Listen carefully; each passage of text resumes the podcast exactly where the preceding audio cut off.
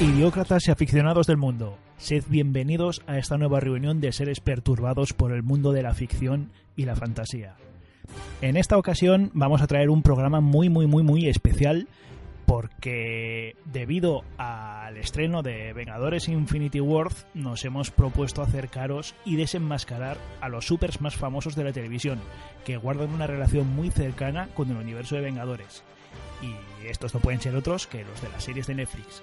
Para lo cual voy a adoptar a mi alter ego, el Doctor Estaca, y junto a la ayuda de mis secuaces informar sobre todo lo que sabemos y debemos saber sobre esta panda de frikis. Dicho lo cual, vamos a presentar a nuestros secuaces. Tenemos en primer lugar a Sylvie, también apodada la señorita Kirby. Hola Sylvie. Hola. Hola, ¿qué tal? Buenas noches a todos. Señorita Kirby. Señorita Kirby, ¡guau!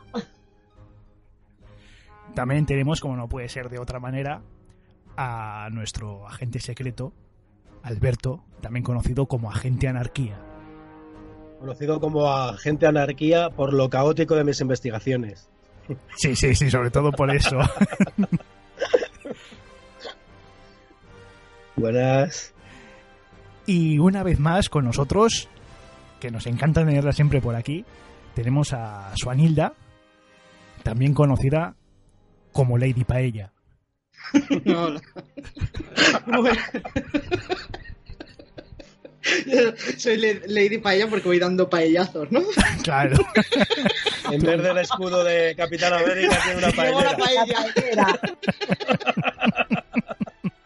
Ay, Infinity uy, War. Encantada de estar aquí con vosotros otra vez. Su- Infinity War de Paella Forever.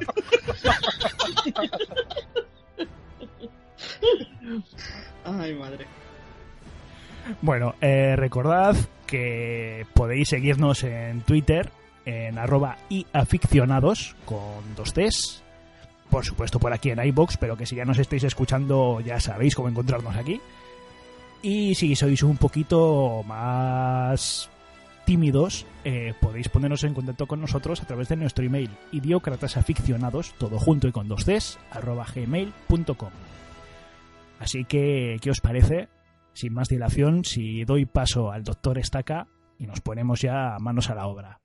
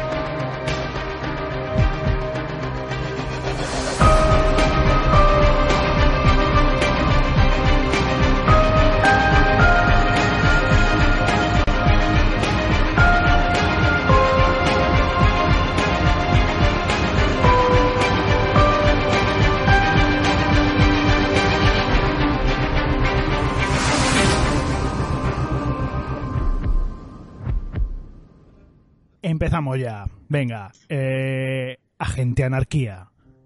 Bueno, pues mi primera investigación y ha sido sobre, sobre Daredevil. Eh, te traigo mm, un montón de datos sobre, Dime, sobre este dime superhéroe. todo lo que necesito saber de él.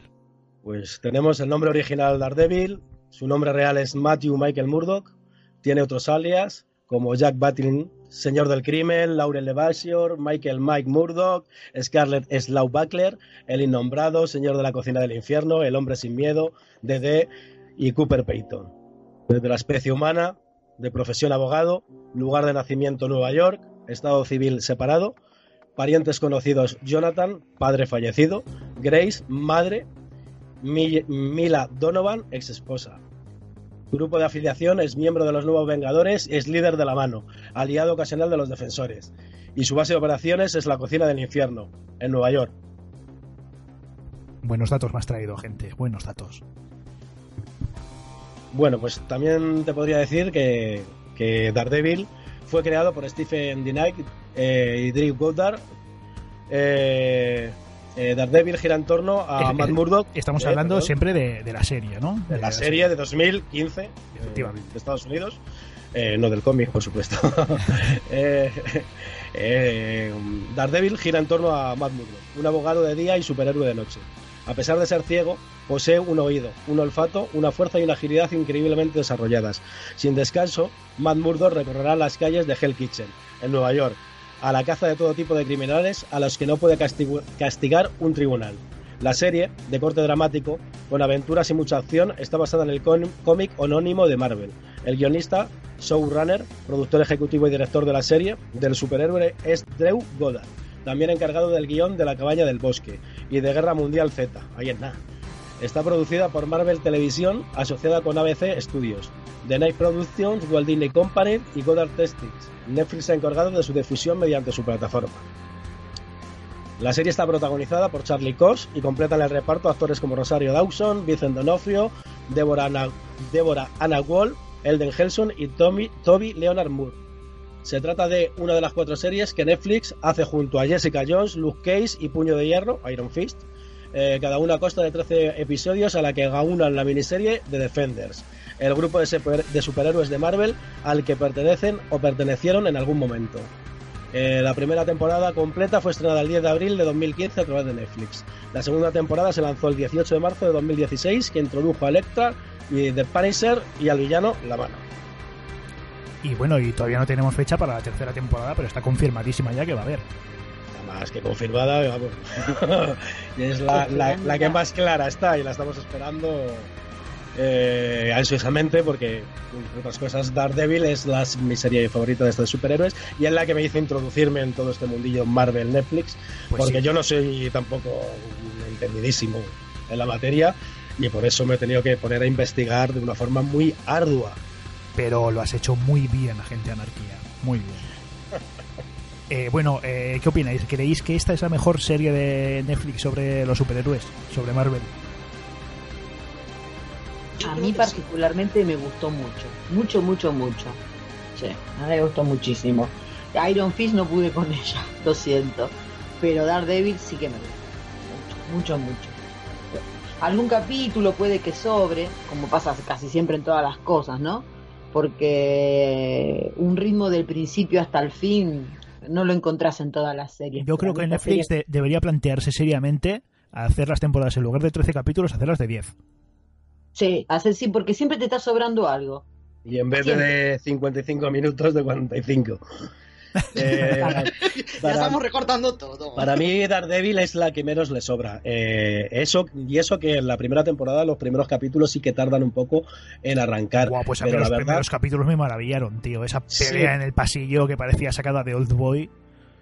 Sí, sí, sí, no te digo que no, pero sí tiene eh, esa ambientación así un poco lenta, que te va presentando muy, muy lentamente la, la inquietud de, de Daredevil. Entonces, mm, sí se hace un poquito, un poquito. Un poquito, un poquito más cargante que el resto, pero a mí la verdad es que fue la que me enganchó y si fue por la que me enganchó fue por algo. Me gustó desde el principio. Eh, la primera temporada termina en todo lo alto y luego la segunda temporada a mí me gustó muchísimo. Además con A un mí- final muy bueno que te deja con unas ganas de más de, de la tercera temporada. Para con unos gusto, villanos, unos villanos muy buenos. Además que no todas estas series tienen unos villanos tan buenos, que siempre tenemos que tener a alguien muy villano con el que contra el que luchar. Entonces, mm, para mí Daredevil es la mejor de, de las cuatro. para mi gusto, Ah, aparte la segunda temporada de Daredevil, eh, los dos últimos capítulos bajan un poquito el ritmo. Eh, el último capítulo no me acabó de convencer con esa pelea en la azotea y con todos los ninjas y eso. Mm, No sé, no, no, no acabo de convencerme mucho. Pero Eso puede que chirríe un poquito, ¿eh? pero pero a lo mejor se hace un poco repetitivo tanta pelea tan, tan larga y tan Sí. continua y tanta tan, tan poca sangre, ¿no? Yo creo que comete el mismo error que pasó a, Defenders, que hablaremos luego, eh, también con el último capítulo. Coincido. Y una cosa quería comentar, chicos. Yo, por ejemplo, cuando empecé a ver la primera de Daredevil, vi la película también, que la hizo Ben Affleck. ¡Qué horror! Es horrible. Ay, horrorosa. Sí, sí, o sea, ya con, cuando empecé a tomar respiración dije, ay, por Dios. Y bueno, ni hablemos de Electra. Infinitamente el papel de Electra en la, en la saga de Daredevil y de Defenders es muchísimo mejor. Bueno, en Defenders, que ya lo comentaremos, es distinto. Pero la aparición de Electra en Daredevil es infinitamente superior. La actriz, la actuación, todo, todo. eh, infinitamente superior a, a, mm, ¿cómo es la chica Garner? Eh, Jennifer Garner. ¿Eh? Jennifer Garner. Jennifer, Jennifer Garden, infinitamente que eso- es una chica monísima, pero como Electra no pegaba. No, aparte las coreografías las veía que era lenta. Hay Eh, esa ella- pelea en el parque subiéndose en los columpios. Ay, madre mía, qué vergüenza ajena. Una cosa, yo no quiero, no, mira, justamente yo, señorita Curvy, eh, no puedo decir eso, pero lo tengo que decir. Era demasiado curvy para lo que era el personaje que, que requería una cierta elasticidad. ¿Eh? Y yo la veía súper lenta, o sea, la veía mal, la coreografía la veía súper mal. mucho mejor Curvy no. Daredevil de la serie. Muchísimo Mucho mejor. ¿Eh? No, Curvy no Está era, lo que mejor. era era muy tiesa, muy estática. Ay, era, era, era terrible. Yo decía, pero ¿cuándo terminará esta película? Era mala, o sea, era mala, vamos, el calificativo es malo. Era malo. Ni siquiera horroroso, podés decir, no, era malo, malo con ánimos. Con el, No, no. con el Kingpin negro.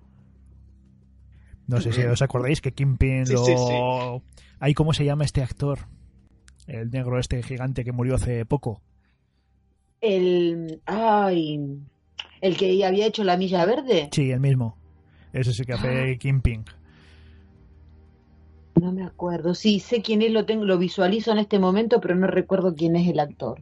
Yo es que la, la película la tengo muy, muy lejana porque yo la vi en su época y yo no la borré de mi yo- mente. Yo la, La borré de mi mente, yo la, no la en el cine, La madre vi en mía. el cine, tío. Si es que una de las cosas que a mí me gusta de la serie, de la serie de Daredevil, que a, a comparación con la película, una de las cosas que te pillan desde el principio, que te enganchan desde el principio es la ciudad. La ciudad es muy protagonista. La ciudad, la, la, la- la- la ciudad está ambientada, pues, mm, como, como, como, como un Gotham. O, Sí, o sí, una ese Sí. Chicken. Sí, es que es más Entonces, oscura en general. la es, serie. muy, es, es muy oscura la serie. Entonces eso hace que, que por lo menos a mí me llegue más. También la implicación que tiene Matt Murdock, Matt Murdock en, en la ciudad, en Nueva York. Él es un tío de a pie, es un tío normal. Eh, a ver, es abogado y tal, pero te puedes sentir identificado desde el minuto uno con él y con su entorno. Y también de las cosas que más me gustaron, como os he dicho antes, fue el villano. El, villano es muy humano. Eh, podríamos ser cualquiera, ha tenido una infancia muy, muy difícil, eh, abusos en el colegio, abusos en la familia, entonces le convierten en un villano muy humanizado. Mm, Luego las peleas, las peleas a que al final eh, terminas un poco hasta el gorro de, de tanta pelea y tan poca sangre, porque lo bueno que tiene Daredevil es ese dualismo, en el si tiene es lo bueno y lo malo, que si tiene que matar o no tiene que matar.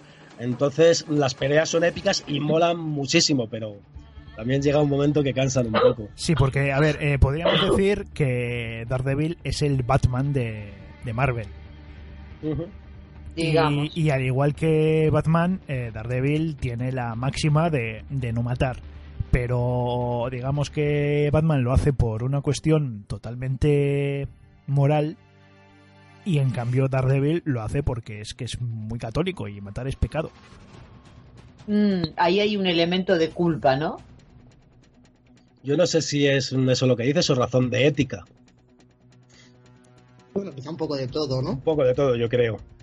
Una mezcla de las dos cosas. Así A grandes me- rasgos es lo que hizo a mí, lo que más me ha gustado a mí y que ha hecho que esta serie sea mi favorita.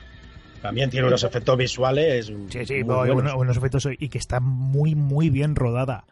Eh, la comparas, por ejemplo, con Iron Fist y vamos, es que a nivel de rodaje, de fotografía, de banda sonora, es que está a un nivel muy por encima, o sea, lejísimos.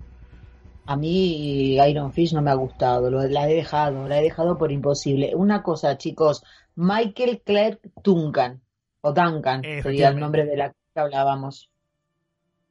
El grandote, grandote. Michael Clark. Bueno, agente de anarquía, eh, ¿qué te parece si cuento unas poquitas curiosidades sobre este personaje? Hombre, qué mejor que tú, un, un gran entendido en la materia de los superhéroes para que nos dé datos curiosos. Por supuesto, el doctor Estaca lo sabe todo. Dale. Mira, por ejemplo, Daredevil es representante de una minoría étni- étnica. Junto con Ben Grimm, la cosa de los cuatro fantásticos, que es judío, Daredevil es uno de los primeros representantes de minorías étnicas en protagonizar un cómic. Concretamente es católico e irlandés, nada menos. O lo que es lo mismo, perteneciente a un grupo poblacional asociado a la clase baja de urbana en los Estados Unidos. Eh, pues puede ser entonces mm, cierto lo que has comentado tú antes, de que sea algo relacionado con, con ser católico lo de no asesinar. Sí, de Yo no- eso no, lo- no lo he investigado mucho, la verdad. Yo cuando he visto la serie tampoco le di mucha importancia. Siempre pensé que era un rollo más ético. De hecho, en la serie Porque todos nos preguntaríamos eso, todos nos preguntaríamos sí. eso. Si tú tuvieras la oportunidad de acabar con el mal o con lo que fuera, ¿realmente serías capaz de matar? ¿No te convertirías bueno. tú en lo mismo que ellos? Eh, entonces es, un, es una de las cosas que a mí me, me- me apasionan de, de este personaje. Pero bueno, en la serie le vemos varias veces confesándose, porque tiene una relación de amistad muy cercana con el párroco Ujú. de, de Hell's Chicken. Es- y le vemos varias veces confesándose y diciendo que, que no quiere matar, que, que es malo, que está mal hacerlo, que, es, y que efectivamente si lo hace se convierte en lo que él está En lo que- en luchando. lo que, eh, contra lo que él lucha. Claro, También está muy bien. Sí, sí, el visible, sí, continúa. Perdona, no, por eso decía yo que ahí está el elemento de la culpa, porque el catolicismo, que me perdonen los católicos, yo soy pero no practicante, pero el, el tema de la culpa eh, se trabaja mucho. Es uno de los pilares básicos. Ahí está, porque si vos estás, eh, cuando estudias la catequesis que te enseñan los diez mandamientos y uno de ellos te dice no matar y vos sos un asiduo a la iglesia, te confesás y una serie de cuestiones, entonces, y más que tenés esta actividad extralaboral, entonces, por decirlo así, más pinto- un poquito más pintoresco, eh, lógico que la culpa de hacerle daño a otro, a tu prójimo en este caso, eh, te va a pesar. Bueno, Entonces, daño, la- daño les hace, ¿eh? No los mata, ¿Eh? pero daño. Que no los mata, pero Ah. daño sí que les hace. Es Claro, que, claro, de pero- hecho, en uno de los primeros capítulos de la primera temporada, a uno para interrogarle, le daña el nervio facial con un cuchillo. O sea, Eso que, que, que- dicen- matarlo no, pero dicen- que, que el mayor dolor que puede experimentar una persona es precisamente ese, que te accionen el nervio facial, uno que pasa por debajo de la mejilla, pasa por eh, dentro del maxilar, que, que te lo que te lo activen ese nervio. Dicen que es el peor dolor, el más terrible que puede sufrir un ser humano.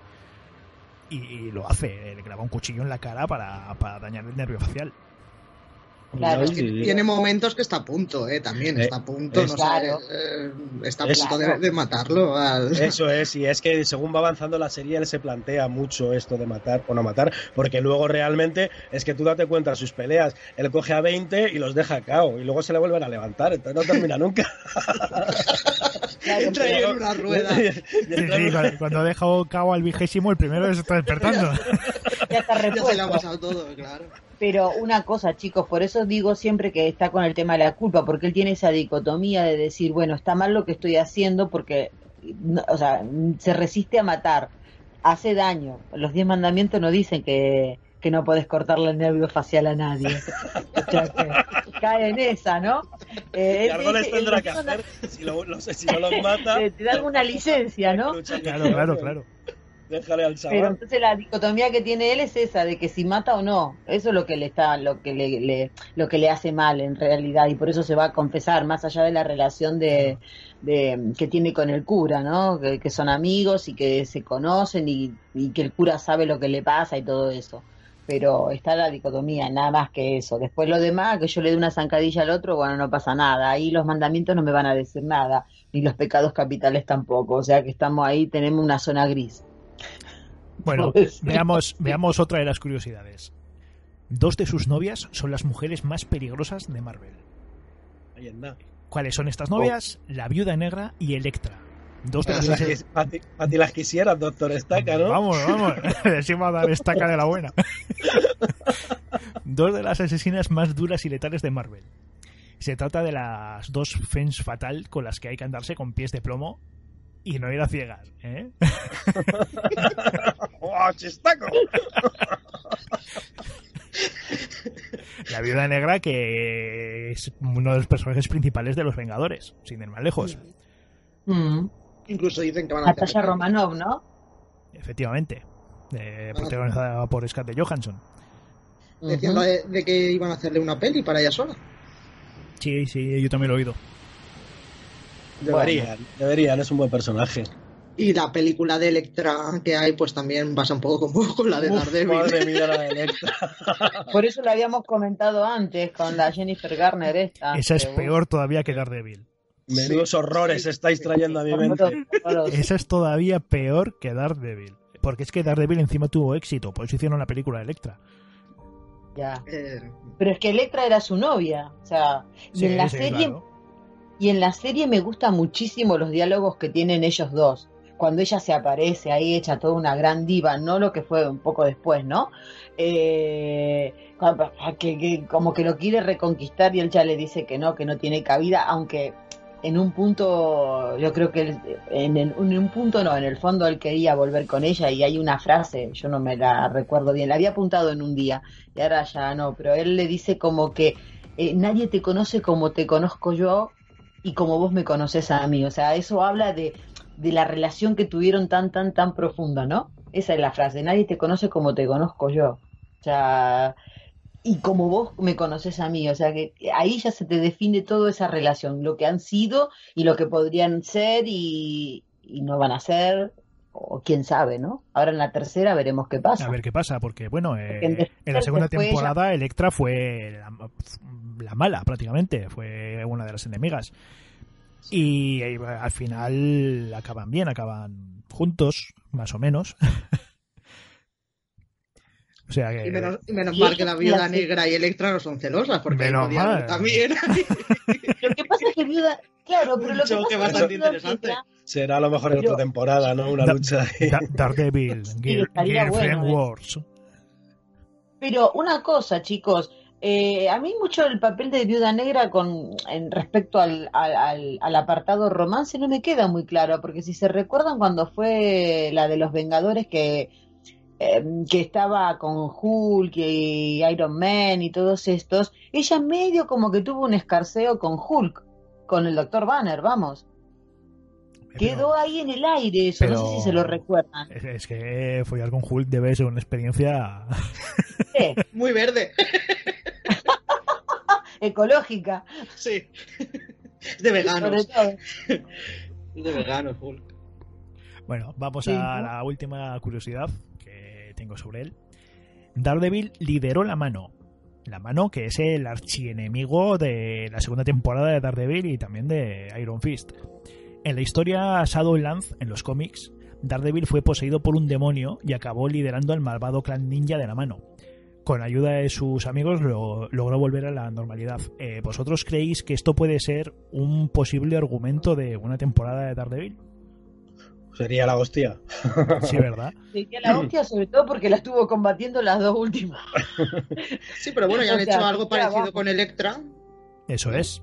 Han hecho algo parecido con Electra. Electra no se convirtió si- en el arma viviente de la mano. Y... No sé yo si se en la segunda temporada sí puede ser un poco repetitivo. Y no creo que quieran llevar al, al protagonista por ese camino. Pero molaría. Es que los universos estos dan tantas vueltas, dan tantas vueltas que vete a saber. La mano, que también es el enemigo contra el que lucha al Doctor Extraño. Sí, claro, es que como están todos relacionados, Bueno, ¿y qué os parece si os traigo algunas noticias eh, precisamente sobre la nueva temporada de, de Daredevil? Eh, tenemos nuevo showrunner. Lo habitual en una serie es mantener al mismo showrunner durante un largo periodo de tiempo, pero en el caso de Daredevil ha habido cambios en cada temporada, así que no es de extrañar que en esta nueva temporada vaya a haber nuevo showrunner. En la primera ese honor recayó en Steven S. The Knight, ahora ocupado dando los últimos retoques a Pacific Rim Uprising. Esto, esto lo voy a quitar en producción, ¿vale? en la primera temporada ese honor recayó en Steven S. The Knight, siendo sustituido por Doug Peart y Marco Ramírez en la segunda, y ahora en esta tercera temporada el nuevo showrunner va a ser Eric Oleson. conocido hasta ahora por su colaboración en Arrow. Yo no sé si esto es una buena noticia, ¿eh? porque yo, Yo no para- quiero que Arrow se, que Daredevil se convierta en un Arrow. Yo tampoco, No, para mí no es buena noticia No, por porque, porque a mí Arrow me saturó y mira que DC es la más la que más me gusta, pero no, es demasiado Hombre, Arrow al principio está muy bien. A mí la primera temporada me gustó mucho, ¿eh? Pero, eh, pues, Sí, incluso la segunda, pero luego 24 ya- capítulos y luego otros Sí, tío, 24 y Yo lo dejé en la cuarta tras lo de Diamond Dark y dije hasta aquí. Y recordemos Pues, que, que Arrow también lideró al clan de los malos. Yo no vi Sí. Arrow directamente. yo no Y terminé todo la primera. me ha dicho lo mismo, que lo primero estaba buenísimo y que después la serie derivó en cualquier cosa.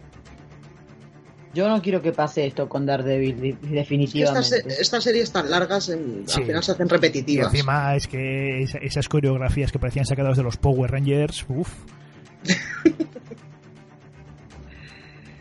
No sé, no Bueno, sé. A mí una cosa me pasó, por ejemplo, con Agentes de Shield. La, digo, bueno, esto va a ser una pasada. Tres capítulos dure. Adiós. Ya si una serie no te llama la atención de ninguna manera, le das la oportunidad hasta que decís, bueno, hasta aquí he llegado. Aunque después le- por ahí le retomes, ¿no? Pero eh, no te da esa, es, es- es- es- esa cosa de decir, ay, voy a ver qué pasa con el próximo capítulo. No, no, no me gustó. Y Arrow ni siquiera me tomé el trabajo de verla porque vi los trailers y todo eso y dije afuera. No. Es que encima lo malo de las series de DC es que si ves una ya te, casi te obligan a verlas todas, porque es que se relacionan todas entre sí un poquito como pasa con las de Marvel también, ¿no? Porque al final te sacan Defenders y dices, bueno, pues para ver Defenders me veo las de cada uno. Y al final, Sí, lo que el peligro de Defenders, que después hablaremos de ella, es que vas que tiene un final muy muy abierto. Pero yo no sé si va a haber una tercera de Daredevil, cómo lo van a enfocar. Si, si es lo que ya estamos hablando aquí, que va a haber una tercera, cómo lo van a enfocar, porque después. hombre, la a tercera de Daredevil tiene que ser continuación directa de Defenders. Es que eso es lo que estoy pensando. Tiene que ser eh, correlativo a lo que hemos visto. Así que. Bueno, siguiente Me- noticia. Eh, tenemos de regreso a Wilson Fisk, eh, alias Kingpin, pero también puede ser que tengamos de regreso a Bullseye. Bueno, regreso, como quien dice. Wilson Fisk nunca llegó a irse de la serie, pero el personaje interpretado por Vicente Onofrio tuvo una importancia capital en la primera temporada para luego hacer solamente una aparición especial en la segunda. Ese fue un personaje, ¿eh? eh, fue increíble. Está por ver brutal. cómo de importante será su participación en la tercera, pero sí han anunciado es que va a tener una presencia bastante jugosa. Nunca está de más recuperar el mejor villano que ha dado el universo audiovisual de Marvel en los últimos años, sobre todo in- interpretado por Vicente Onofrio. Ya. A mí ese personaje me encantó. Nada se sabe sobre otros posibles villanos, pero el propio Charlie Cox ya comentó en su momento que no se imaginaba una serie de Daredevil en la que Bullseye no apareciese tarde o temprano. Dicho personaje ya fue interpretado por Colin Farrell en la adaptación cinematográfica que hemos comentado antes de Ben Affleck. ¿Cuáles son sus superpoderes? Tiene una puntería perfecta y puede convertir cualquier objeto en un arma mortal. He de decir que Bullseye de Colin Farrell fue sin ninguna duda lo mejor y único salvable eh, de la película de Daredevil. No sé si estáis de acuerdo. Sí, sí. Sí, sí, sí, sí. Es lo mejor de la peli. Y de hecho, me gustaría que si eh, ponen a Bullseye en la serie lo interpretara Colin Farrell. Porque lo, lo hacía muy bien, aunque bueno, ya está mayorcito Colin Farrell, pero, pero molaba. Ay, a mí es que no me termina de molar. No sé por qué. Termina de convencer. ¿Cómo, cómo veis la, la aparición de Bullseye en, en la serie? Pues que a mí me encantaría, si fue uno de los artífices de los que, por los cuales me enganché a esta serie, como te he dicho antes. Bueno, eh, pues yo creo que es suficiente. Ah, la llegada de Bullseye. Sí, perdona, claro, perdona, Bullseye. perdona, que se me ha ido el santo al cielo, perdona, perdona. Pues claro, pues eh, molaría un montón, molaría un montón que fuera, que, que que fueran incorporando otros otros otros personajes de este universo, porque mm, a- a- en Daredevil sí, sí hay bastantes apariciones de de, otros de otros mm, de otros personajes de este universo pero eh, por ejemplo en Iron Fist y en las demás molaría que empezaran a intercalarse un poquito un poquito más y no solo en ese Defenders sino cada uno en su serie Es que están muy bien los villanos de estas, de esta serie. Está muy bien el, el superhéroe, pero también el villano. Y entonces que nos metan pues al bolsa y eso molaría mucho.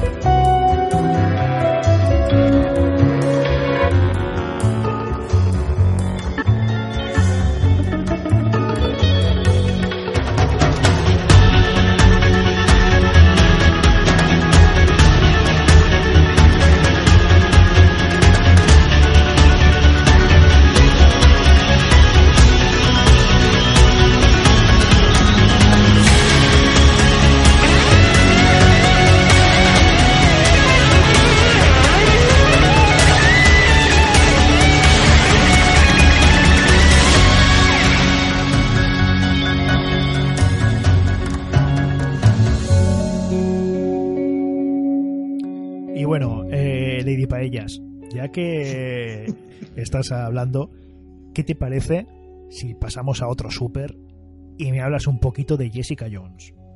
Bueno, ella es superheroína, ¿eh? Como yo. yo Lady Paella, ella Jessica Jones. Tú eres heroína Eh. pura. Pues a ver, nombre original Jessica Jones, el nombre real Jessica Campbell Jones, tiene otros alias como Joya y, y Kim 3, eh, Jessica Cave también. Es una humana, de profesión investigadora privada, estado civil casada. Sus parientes conocidos pues eh, son Luke Cave, el esposo, Daniel Cave, la hija, Dave, el padre fallecido, eh, la madre no, no sabemos quién es, pero está fallecida también. Bueno, Eh. sí, sí sabemos quién es. Sí, Pero de momento ya. no lo sabemos, de momento no lo sabemos.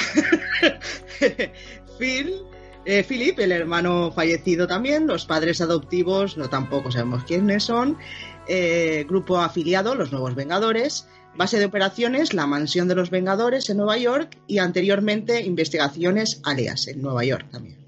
Algo a destacar en los parientes es que están todos fallecidos. Sí, sí, eh, a ver, estos superhéroes no tienen una vida muy feliz, casi ninguno, ¿eh? Bueno, y hay que decir que estos datos son los del personaje original de Jessica Jones del cómic, que no los de la serie, porque la serie sí sabemos quién es la madre y no está casada con Luke Cage. Depende, depe- depende hasta De dónde hayas momento, llegado ¿eh? a De verla. momento. De momento. Eso, eso es lo que me quedó ahí, me quedé un poco ojiplática. Digo, ¿cómo está casada con Luke Cage? Digo, bueno, pero sí, Bueno, bueno. Tiene ahí. Tiene Bueno, ahí sí, un- en, la primera temporada Claro, estuvieron ahí rompiendo muros. claro. Hombre. Yo creo que después de eso. Tienen futuro, ¿eh? Porque si algo se puede decir de Luke Cage es que ese sí que es empotrador, empotrador, ¿eh? Hombre, Sí, sí, además muy bueno aquello de. eh, porque claro, él va así despacito y ella le dice, no, tranquilo, si, si no pasa nada. Si yo aquí aguanto lo que, lo que sea. aguanto lo que me echen, dijo sí, sí. Claro, claro. La, la empotra contra la pared, vamos, que la tira abajo. Bueno, pues vamos con la serie. Creada por Melissa Rosenberg en 2015, eh, Jessica Jones nació como un personaje secundario, como una joven normal, con un cuelgue por Peter Parker, Spider-Man, y más, más tarde por Johnny Storm, la antorcha humana. Un día volvía a casa en coche con su familia y tienen la mala suerte pues, de chocar contra un convoy militar que carga un producto radiactivo. Su familia muere y ella entra en coma. Al, despertar más tarde con fuerza sobrehumana, invulnerabilidad y capacidad para volar. Desde que, desde que desde que, perdón, desde que su corta vida como superheroína terminó en tragedia, Jessica Jones ha entrado reconstruyendo su vida personal y su carrera como detective irascible, sardónica, junto a otro super, superhéroe algo turbulento. Eh, plagada de odio y estrés postraumático, Jones batalla demo- demonios dentro y fuera del trabajo, usando sus habilidades extraordinarias, sobre todo si están dispuestos a extender un cheque. La serie está escrita y producida por Melissa Rosenberg, guionista de la saga de Crepúsculo. Se trata de una de las cuatro series de Netflix, se hace junto a Puño de Hierro, Daredevil y Luke Cage.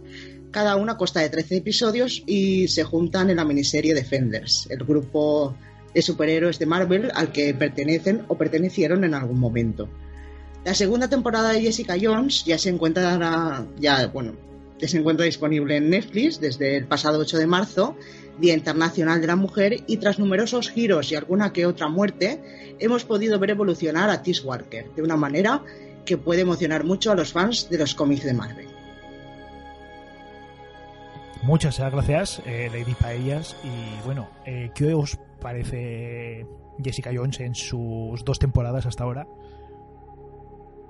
Para mí Jessica Jones es la segunda que más me gusta, o sea, mi segunda preferida. Sobre todo la, me gustó mm, la primera temporada y la, hasta la mitad de la segunda, eh, porque la segunda me gusta mucho porque tiene mucho más ritmo, pero no me gustó la forma como, como la terminaron y lo que me encantó de la primera, que fue esa lucha cerebral, porque esta, recordemos que esta que esta superheroína es muy cerebral, el que venga buscando golpes, no que no se acerque. Eh, esa lucha que tuvo con Killgraves, uno de los villanos, que decíamos antes el de Fix, pero Killgraves para mí es de los mejores villanos que, que, tiene esta serie, y eso lo eché mucho de menos en la segunda temporada. Pero a grandes rasgos es de mis series de Netflix Marvel favoritas. De acuerdísimo con todo. Para mí, de hecho, Killgrave me parece mejor villano aún que, que Kingpin, eh, hablando siempre de las series, ¿eh? porque lo que hizo David Tennant con ese personaje es que fue para quitarse el sombrero. O sea, eh, consiguió darle al personaje una carisma, eh, le odias y le amas a la vez. De hecho, mi episodio favorito de la segunda temporada es uno que, bueno, no voy a decir más, pero ya sabéis cuál es.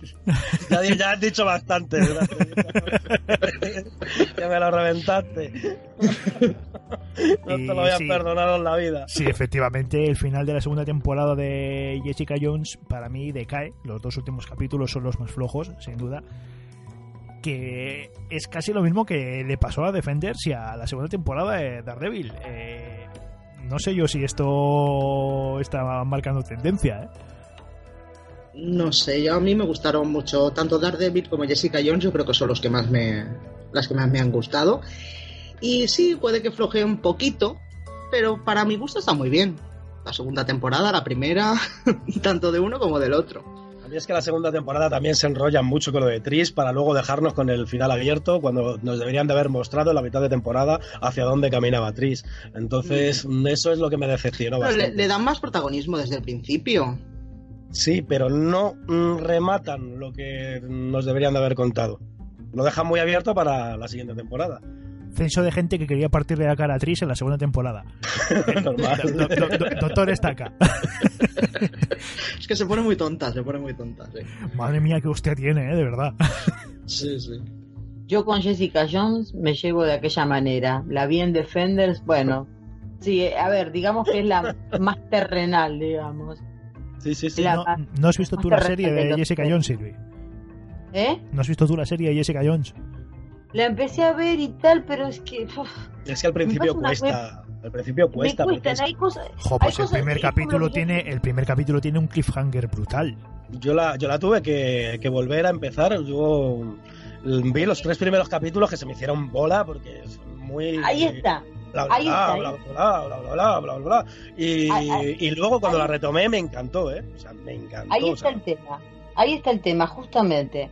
O sea, lo empecé a ver y digo, para mí esto no me está diciendo nada. Y a mí una serie me tiene que gustar al toque. Si yo no la, si yo cuando veo el primer cap- los- la primera media hora, esto me enganchó, fenomenal.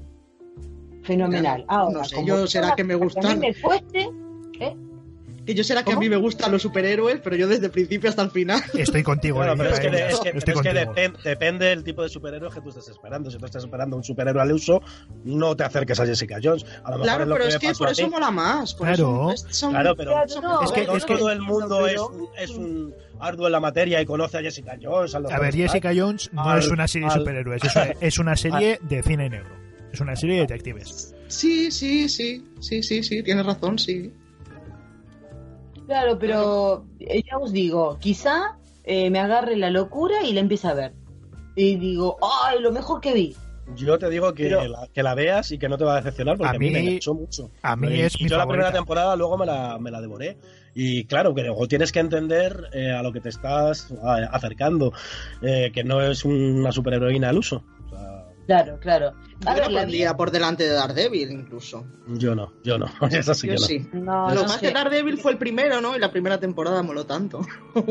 Decía, soy un superhéroe así de andar por casa, que le dan leches, ¿no? Que lo sufre él también. Pero Jessica Ya. Jones tiene otro toque. No, pero es que a mí de Daredevil no solo son las leches. A mí lo que me gusta es la dualidad que tiene él. Con el matar y el no matar, a mí me tiene. Ahí está. El bien y el mal es lo que me tiene a mí enganchado. O sea, lo demás son, está muy bien y todo lo envuelve y son accesorios. Pero a mí eso es lo que más me gusta de ese superhéroe. Entonces, bueno, luego también es que Jessica Jones he visto muchas, eh, muchos personajes como ella, frustradas, alcohólicas, eh, que mola, que mola mucho, que no te estoy diciendo que no mola. si que no mola, aquel, es la ¿eh? segunda, pero que como que mm, mm, eh, en, en torno a un superhéroe me llama más la atención la dualidad que tiene Daredevil y ya está, no, no otra cosa. Y Jessica Jones también, también me gustó, lo sabéis. Ya, ya. Pero mm, te repito, a lo mejor la, la- la veo y, me, gusta. Pero en Defenders, por ejemplo, bueno, ya después lo comentaremos, pero en Defenders eh, la vi más racional que el resto por ahí. Ahí en, del grupo aquel. Pero bueno, esto es hasta que uno lo, vea y, y se decida. Eh, es así. Pero repito, si no me dice algo en la primera media hora, pues, lo tengo mal. Lo tengo mal, pero bueno, voy a hacer el intento por ustedes. Bueno, ¿qué os parece, sobre todo a ti, Lady Paella, si digo unas cuantas curiosidades sobre Jessica Jones? Me parece estupendo. Bueno, Jessica Jones en su segunda temporada ha provocado un increíble crecimiento en las búsquedas de información sobre ADN de los pulpos. esto, es que esto es muy bueno, claro. La segunda temporada de Jessica Jones ha sido muy bien acogida por los fans y de hecho su influencia se ha hecho notar hasta en el interés de la gente por el ADN de los pulpos. Como ya sabrás si has visto los nuevos episodios de la serie, en el quinto capítulo la superheroína interpretada por Kristen Rittler en una investigación eh, sobre el IGH tiene una conversación en la que aprenden muchas cosas sobre los pulpos, como por ejemplo que no tienen huesos, que un, que un pulpo de 300 kilos cabe por un agujero del tamaño de una moneda, o que viven solos y no cuidan a sus crías. Pero entre toda esta información, lo que más ha llamado la atención es que nadie, absolutamente nadie, sabe de dónde salen los genes de los pulpos. Pues un animal muy curioso, claro, y encima está relacionado con, con todo lo que los experimentos y tal que hacen con, con ella y eso, y está, está curioso, está curioso. Claro, es que es eso. Eh, dicen unas cosas que nadie sabía de los pulpos y nadie sabía nunca. Porque, a ver, que un pulpo, ¿qué es un pulpo? Es uno que está ahí y echa tinta, ya está. Pero que no tiene huesos, que se puede contraer un pulpo de 5 metros de grande, se puede contraer hasta entrar por un hueco de 3 centímetros. Es y, que se mime- y que se mimetiza con el entorno, Claro. ¿no? Claro, es que es eso, es que son unos animales súper raros. Es un cefalópodo. Sí, y gracias a ese capítulo han aumentado las búsquedas, me parece que fueron Eh. un 4000%, una cosa así. Sí, el interés de la gente, ¿eh? Normal. Ya. Dices, a ver, a ver dónde le va a salir el tentáculo a Jessica Jones. Eh, más curiosidades sobre Jessica Jones. The Wizard.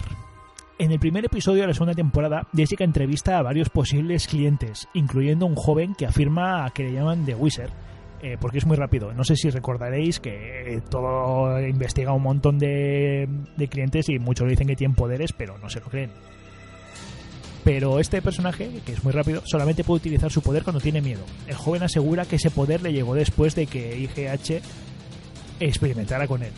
Al igual que en el cómic, la versión televisiva del personaje viste con tonos amarillos y azules, aunque la novela gráfica se convirtió en el padre de Quicksilver y la bruja esta escarlata. Eh, eso no lo vamos a ver aquí, obviamente, porque es un adolescente. Pero bueno, además en los cómics de Wizard tenía como mascota una mangosta. Este animal jugó un papel importante en la novela gráfica porque permitió que se convirtiera en la historia más absurda de los orígenes de un personaje, y es que The Wizard obtuvo sus poderes mediante una transfusión de sangre de una mangosta. Claro. en, en, la serie también es muy gracioso, ¿no? Sí, en la serie es muy gracioso. que, que, yo eh, tengo, puedo correr aquí súper rápido. Y, claro, tú, pues a ver, demuéstramelo y dice, bueno, es que solo corro cuando tengo miedo. Sí, es que eh, además tú le ves y es, es, un chaval de unos 18 años o de 20 años, gordo, con pinta de, de comedoritos jugando al Fornite. Y yo esperaba que la serie le fueran a dar más importancia a este personaje y es que igual que sale, se va. Y la verdad me dejó también un poco, que son de otra de las cosas que me dejaron un poco chof de, esta segunda temporada. Son, son digamos, cameos, ¿no? Que sí, eso es, cameos que, que, a los fans del cómic les van a hacer Les gusta. Porque al final, como hemos dicho antes, hay cosas de la serie que no han pasado en los cómics o que no son así, porque ni Jessica obtuvo los poderes por un fluido radioactivo, ni la madre es desconocida. Aquí obtuvo los poderes por unos experimentos genéticos con el ADN de los pulpos y la madre sabemos quién es. Entonces. Claro, van cambiando, van cambiando para que guste a todos los públicos, Eso No, y también tienen que ir reinventando según las van empalmando unas series con otras, unos cómics con otros, entonces tienen que ir reinventando las historias, porque si no luego no cuadran. Entonces se revisionan todas estas series y películas una, y otra vez. tampoco vuela tampoco vuela, eso es, que en los cómics vuela, aquí no vuela, ya si volaría ya sería la leche. En la, primera temporada sí daba algún saltete guapo, sí, da, saltos, da saltos grandes. Puede, saltar igual, volar, volar. igual 10 metros de altura o una cosa así. Sí, sí, sí, yo recuerdo, yo recuerdo más. Sí, sí, pega saltos, pega saltos. Da saltos. De hecho, la madre también da, saltos. Sí, sí, la madre de la guerra. La, la madre lo que da. la guerra, la segunda temporada que flipa. Pero me, encantó, pero me encantó la química entre las dos. Sí, la verdad que está muy bien. Sí. Las mejores cosas de esta segunda temporada. Sí, sí, sí, sin ninguna duda. Bueno, eh, a ver quién se sabe la canción. ¡Hey! ¡It's Patsy!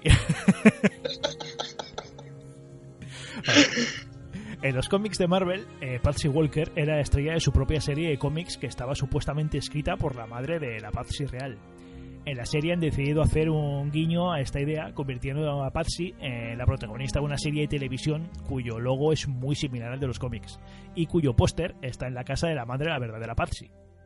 Cabe señalar que la imagen de It's Patsy recuerda a la de otras estrellas adolescentes como Hannah Montana. Me pareció súper interesante eh, toda la parte esta, el capítulo ese Remember y todo lo que cuenta me pareció súper interesante. Eh, pues porque precisamente es eso, es un reflejo de, estas estrellas adolescentes que acaban en la mierda. Sí, que las, la que las explotan un poquito. Eso es, esos juguetes rotos. Sí, sí, además que sí lo reflejan bastante durante, durante sobre todo el comienzo de que de la temporada, sí, sí utilizan ese esa forma de ver cómo hacen los cómo se convierten un poco juguetes rotos. A mí lo que más me sorprende después de tu comentario es mm, Hannah Montana. Hannah Montana nunca habías comentado que es la, la mejor la mejor el mejor personaje de la televisión que mejor se disfraza. Con una peluca ya nadie sabía que era Hannah Montana, conocida en el mundo entero. Eso sí que es ser una superheroína y no Por Dios. Gran serie Hannah Montana, sí, la tendrías que ver. Eh, no, hombre, que voy a ver Hannah Montana, yo. Uy, que no. Mejor, mejor que Superman, ¿no? Que se ponía. con Clark que se ponía las gafas. ¿no? Eh, pues por aquí, no, para... no, que va, Hannah Montana. La, la Supergirl, la Hannah Montana. Déjame. Uy. Déjame, que voy a ver yo eso. Déjame. Eso para los tíos. Ya estoy mayor, soy una señora grande, yo. Cosas. no, no sé, no me copan ese tipo de cuestiones a mí. Entiendo que pueda gustarle a alguien, pero no. Nah, Montana es para un público que es lo que es.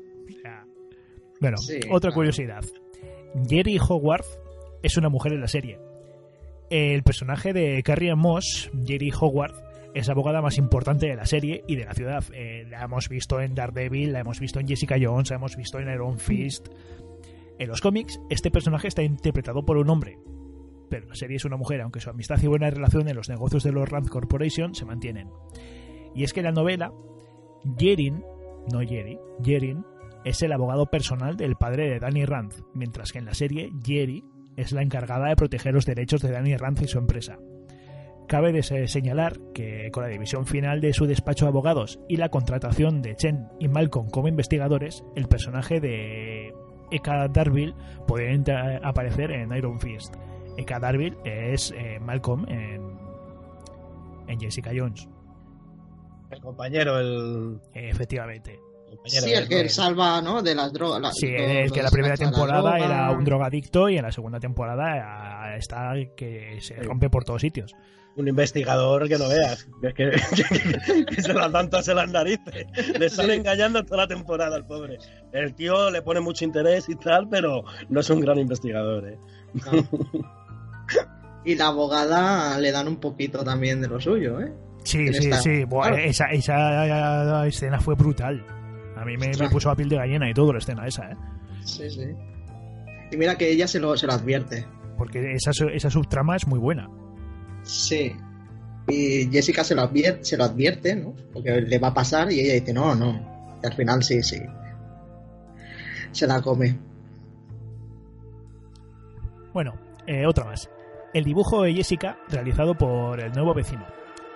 J.R. Ramírez interpreta al nuevo vecino de Jessica, Oscar un joven que se dedica a cuidar del edificio para el casero, así como de cuidar a su hijo y realizar cuadros, que al final de la temporada expondrá públicamente, pero además inició una relación sentimental con la protagonista. Precisamente, durante uno de estos encuentros, Oscar decide dibujarla mientras duerme y luego enviarle el cuadro a casa como un regalo. Para quien no lo sepa, esta pintura está realizada por dos artistas relacionados con el personaje. Por un lado, Michael Gaidos, co-creador y Jessica Jones, encargado de dibujar la serie cómic alias y la actual, que tiene como nombre Jessica Jones, y por otro lado, David Mack, quien ha dibujado todas las portadas de ambas sagas. En este caso, el que dibuja a la protagonista es Mack. ¿Eh? ¿A qué no sabéis esto? No. Yo sabía que Ramírez, aparte de cuidar a su hijo y realizar cuadros, le da bien a Jessica Jones durante la temporada, que no hace más que ir a buscarle. Al principio se, al principio se le resiste un poco, ¿eh? Sí, sí, se le resiste un montón y luego no hace más que llamar a, su puerta. Con la tontería de que el hijo quiere ir, ¿no? Sí, sí. Que, por cierto, me ha dicho un pajarito, ¿eh? me ha dicho un pajarito que seguro que nos va a escuchar, que este actor... Eh, J. Ramírez tiene una escena erótico festiva en una película. Erótico festiva, ¿qué significa eso? Eh, porno light. ah, vale. Erótico festiva se le dice, mira.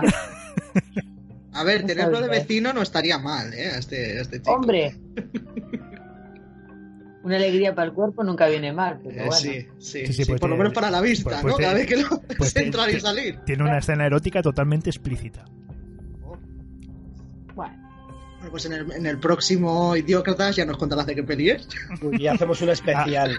Ah, hago, trabajo de investigación y os lo traigo, os lo prometo. para todas nuestras oyentes. Ah, claro, claro, no lo puedes dejar así, con la intriga. Hombre, claro. De, hecho, igual hasta Más que nada porque parece muy buen actor y nosotras vamos a seguir su carrera. Claro, a ver, eh, tengo unas cualidades, unas cualidades interpretativas fuera de toda la duda. Claro, y nosotros hemos de seguir su carrera ahí a pies juntillas. Claro, claro, claro. Eh, o sea, va a ganar el próximo Oscar a mejor torso. Claro. El mejor actor sin camiseta, ese es Mario Casas. O sea, que no, o sea, que no, no me pises a Mario Casas. ¿eh? a ver, a ver, Mario Casas le puede hacer los mandados a todos estos directamente.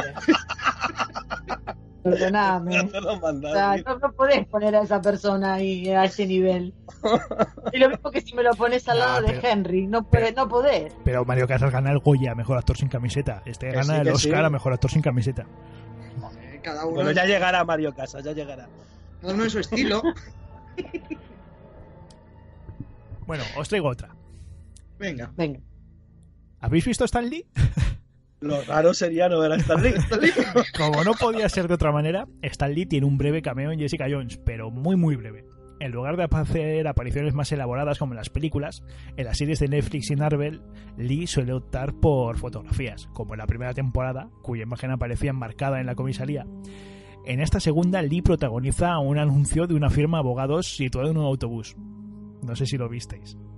Además, el anuncio de Lee es de un buffet llamado Forbus y Asociados, que hace clara referencia a Erwin Forbus, la mascota de la versión de la revista Math de Marvel, Snafu. Posteriormente, Forbus fue convertido en un superhéroe llamado Forbusman y aparece en la mayoría de las revistas de humor de la compañía.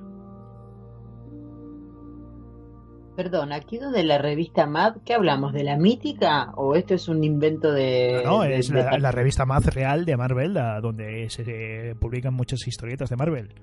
La mítica revista Mad, por supuesto. Porque yo me recuerdo en los 70, 80 haberlo leído a la Mad. Sí, es que la, la Mad se lleva publicando, vamos. Bueno, yo creo que este, Stan Lee, todos los cameos que hace están muy graciosos en todas las, las películas o series. Claro, aquí Y además que esperas verle, que estás ahí. Yo he Claro, visto Infinity War cuando, ¿no? ya, cuando ya aparece y dices, coño, Lee, ¿eh? Claro, Sí, claro, es que, es que- es que, eh, en, bu- en busca de Stanley perdido. es- es- sí, es como el buscar, bus- el de- lo de buscar a Wally. claro, En la, en la única que me, ¿Dónde está Stanley? me- en la única que me dieron ¿Dónde ganas de darle un bofetón cuando sales en la de Lucky Man, que no sé si habéis visto Stan Lee Lucky Man, que es su serie, o sea, su serie la que él hizo, con su nombre, y ahí también él aparece, y como es tan mala, cuando aparece me dieron ganas de darle un bofetón. Qué mala es Lucky Man. Bueno, pero a él le gusta, se ve que aparecer en las pelis, aparecer en las series. Bueno, está bien. Gustos que se dan. Bueno, y última curiosidad que os traigo sobre Jessica Jones. Se ha convertido Tris en Hellcat. Uno de los arcos argumentales más interesantes es el de Tris, como hemos dicho antes. Tras una primera temporada en la que demostraba ser la voz de la razón para Jessica, además de su gran apoyo, llega una segunda temporada en la que su ambición por tener poderes, eh, porque tiene muchísima envidia a Jessica Jones, por hacer algo más, por luchar cuerpo a cuerpo con los villanos, es decir, por ser como Jessica Jones, marcan su vida y la del personaje. Pese a tener una aparente vida cómoda y normal, más o menos normal, Tris demuestra ser una de las grandes revelaciones. En los últimos episodios la vemos cegada por intentar ser como Jessica, hasta el punto de ponerse en manos del Dr. Moulds para que experimente con ella. Este tratamiento es teni- detenido por Jessica, pero en los últimos minutos del último episodio queda claro que quizás algunos poderes sí que tenga. Esto podría llevar a convertirla en Hellcat, identidad heroica de Patsy Walker en los cómics. Presumiblemente esta es una evolución que veremos en la tercera temporada. Yo creo que esto es clarísimo que va a ser así, no sé cómo lo veis. Sí, además lo dejan ahí abierto a eso, a, a que la veremos como Hellcat. Aunque lo de que se te caiga el móvil y cogerlo con el pie yo lo he hecho, ¿eh? No tengo poder. A lo mejor sí. Pues estaría bien que sacaran a Hellcat y que tengan ahí un poco de rifirrafe, ¿no? Ya lo han tenido un poquito en esta segunda temporada. Pues que sigan teniéndolo. Sí, que Hellcat sería la... Pues un poquito como la gata negra, ¿no? Sí, vendría a ser, sí. El cat sería gata del infierno, más o menos. Sí, Sí, eso es. Sería gata del infierno. Bueno, vendría a ser una Catwoman. Sí, algo así. Estaría interesante, ¿eh? Y, y seguramente la, la veamos. ¿Vosotros queréis que ayudando a Jessica Jones o, o intentando hacerle sombra? Yo creo que, haci- que haciéndole sombra, por lo menos es lo que molaría, ¿no? A mí me gustaría que... le- Perdón, perdón. No, que aunque luego, pues, em, recordaran que son hermanas y que se quieren mucho, pues en principio dándose caña. Lo que molaría es que se dieran caña y a mí es una otra de las cosas que me decepcionó un poco de la segunda temporada que yo quería que me mostraran más ya esa relación porque se estaba viendo desde el principio y al final realmente ese enfrentamiento se ve sobre todo en los últimos capítulos y te deja ahí al final pues todo abierto. Ah, pero a mí me, me gustó la, la relación entre ellas, a ver cómo pasan de... Yo creo que podemos hablar Sí, sí, sí, gustarme me totalmente, eh, pero gustarme me gustó, está cómo, claro, cómo que pasan pasa de, que pido de más. quererse a prácticamente acabar a hostias, a acabar diciendo sal de mi vida, no quiero volverte a ver. Es que con la madre la fastidia mucho. Vamos, Con la madre la fastidia mucho. Porque ella realmente quiere. quiere Mm, Yo creo que quiere salvar a la madre porque se ve muy reflejada en ella y si la madre no tiene salvación, pues igual yo tampoco. Efectivamente. Y claro, que la hermana se meta así tanto por en medio, pues Bueno, hermana, her- hermana entre comillas, bueno, hermana entre política. comillas, sí, es como adoptiva, ¿no? Bueno, son amigas de, siempre. se consideran hermanas, vaya. Sí, eso es. Eso es, aunque no tengan pare- parentesco sanguíneo. Digamos que la familia no le hace la sangre. Pues eso desde siempre. Bueno, ¿qué os parece eh, si pasamos a otro personaje y volvemos con el agente anarquía? Que vamos a ver qué nos puede decir de alguien muy cercano a Jessica Jones, Luke Cage.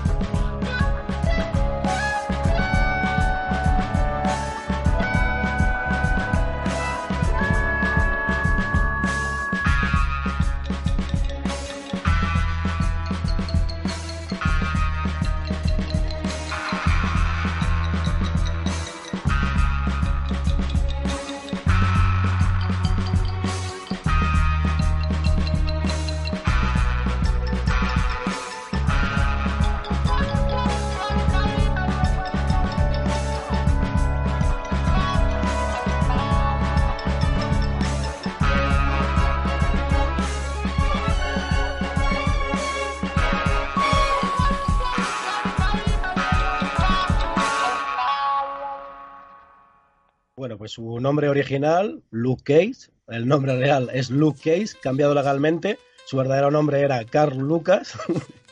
Otros alias, Powerman, Jaula, Héroe de Alquiler, As de Espadas, Vengador Negro, Especie Humano, de profesión aventurero profesional, que eso es lo que eres tú, no destacado. Me han pillado.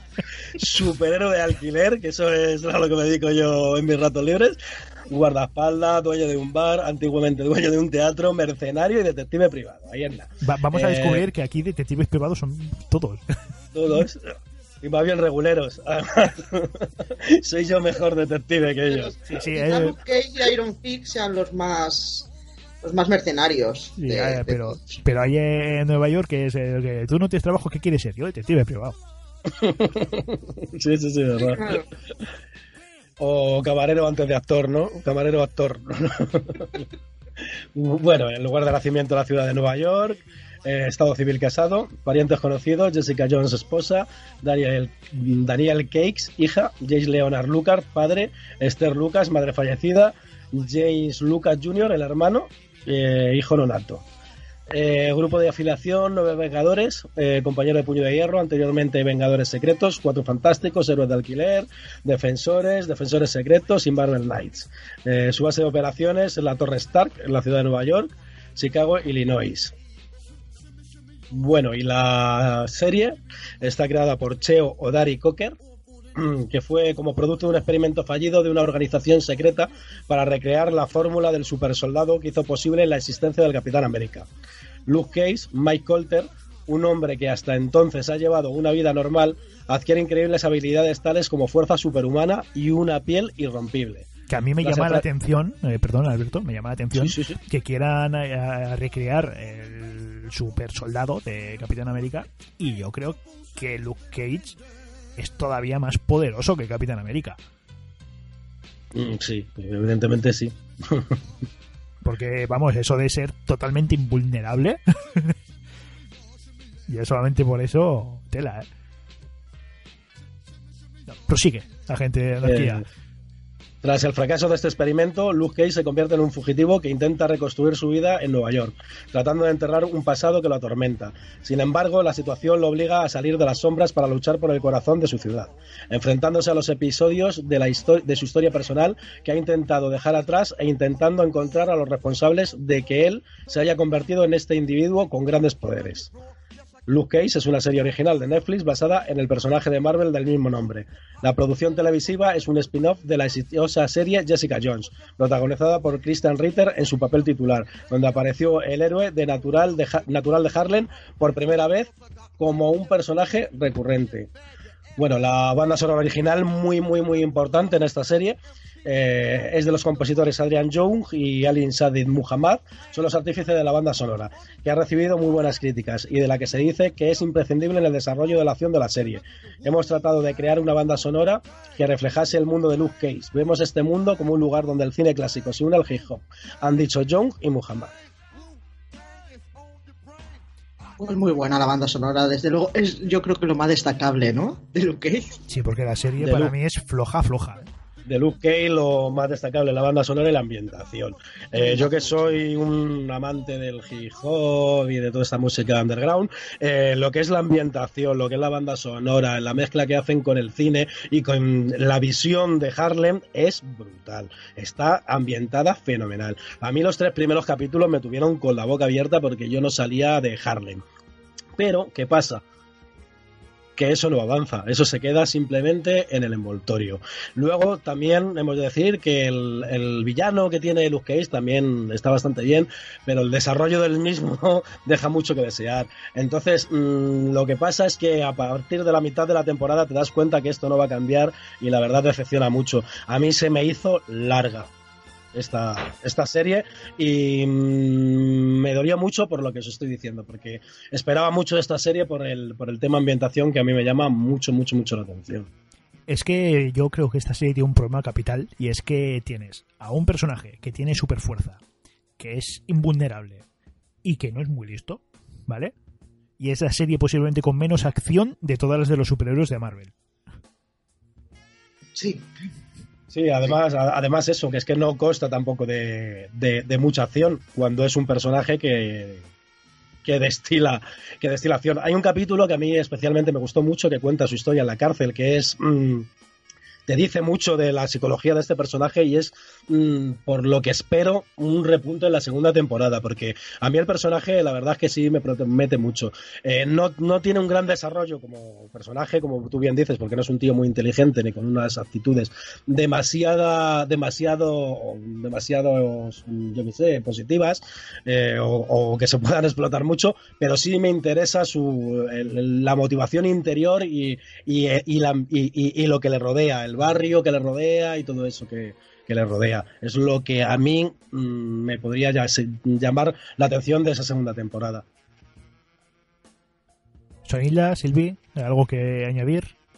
Mm, Pues que Luke Cage eh, va mucho, mucho con, con Iron Fist en los cómics y yo creo que tendrían que, que cogerlo por ahí, ponerlos a los dos juntos y, y, para adelante.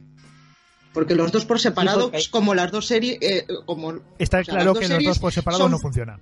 no funcionan. Entonces tendrían que juntarlos, yo, yo para mí, para mi gusto, ¿eh? juntarlos y, y- y sacarlos por ahí. Pero no funcionan realmente los personajes o no funciona el concepto de serie que ha ideado Netflix con tanto número de capítulos y con tanta duración. Porque a lo mejor si no lo comprimieran este Luke Cage en seis capítulos, Con seis capítulos igual lo- sí. Lo hubiésemos pasado pipa por, por- por Pero yo- todo el tema de la ambientación, el villano. sí. Luke Cage la pones con 10 capítulos y sigue siendo mala. Y Iron Sí, sí, Fist, también, tres cuartos de lo mismo. Te he bajado a Sí. seis. Te he bajado a Sí, seis. yo creo que tendrían que Te juntarlos. estoy hablando de Luke Cage, porque, Mar- porque Iron Fist yo creo que ni con cuatro. Es que Iron Fist es mala, con ánimos. O sea, para mí Iron... O sea, a ver, Finn Jones me cae súper bien y tal, ¿no? Lo sigo en Instagram y todo eso incluso. Pero, eh, por ver también cómo hacen las giras promocionales, porque uh, cuando estuvieron promocionando, bueno, haciendo una gira mundial y tal, se lo veía a él y a Charlie Cox, y estaba el ambiente que tenían y estaba muy bien. Pero la serie es sosa, él no me dice nada solo. Es como un héroe que tiene Claro, en cambio, cuando, cuando sale en Jessica Jones sí que mola. Por eso digo que cuando él solo, pues como que queda un poco soso. Cuando sale en, en Jessica Jones, Luke sí que ¿no? mola. Sí, sí, Luke Cage. Como complemento, como complemento. A ver, es que, bueno, ahora hablamos de Iron Fist, ¿no? Vamos a terminar con Luke Cage y ahora Sí. seguimos con, Sí. con Iron Fist. Bueno, eh, alguna noticia sobre la segunda temporada de Luke Cage. A ver qué os parece. Eh, Annabelle Stiorra interpretará a la villana en la segunda temporada. Eh, Annabelle Stiorra se ha unido a la segunda temporada de Luke Cage, dando nada menos que vida a la villana. Según informa Variety, eh, la acción de la mano que mece la cuna interpretará a Rosalie Carbón, descrita como una miembro importante del mundo criminal que tiene un ojo puesto en Harlem. en los cómics es conocida como la princesa de la mafia, de la familia de los Carbón.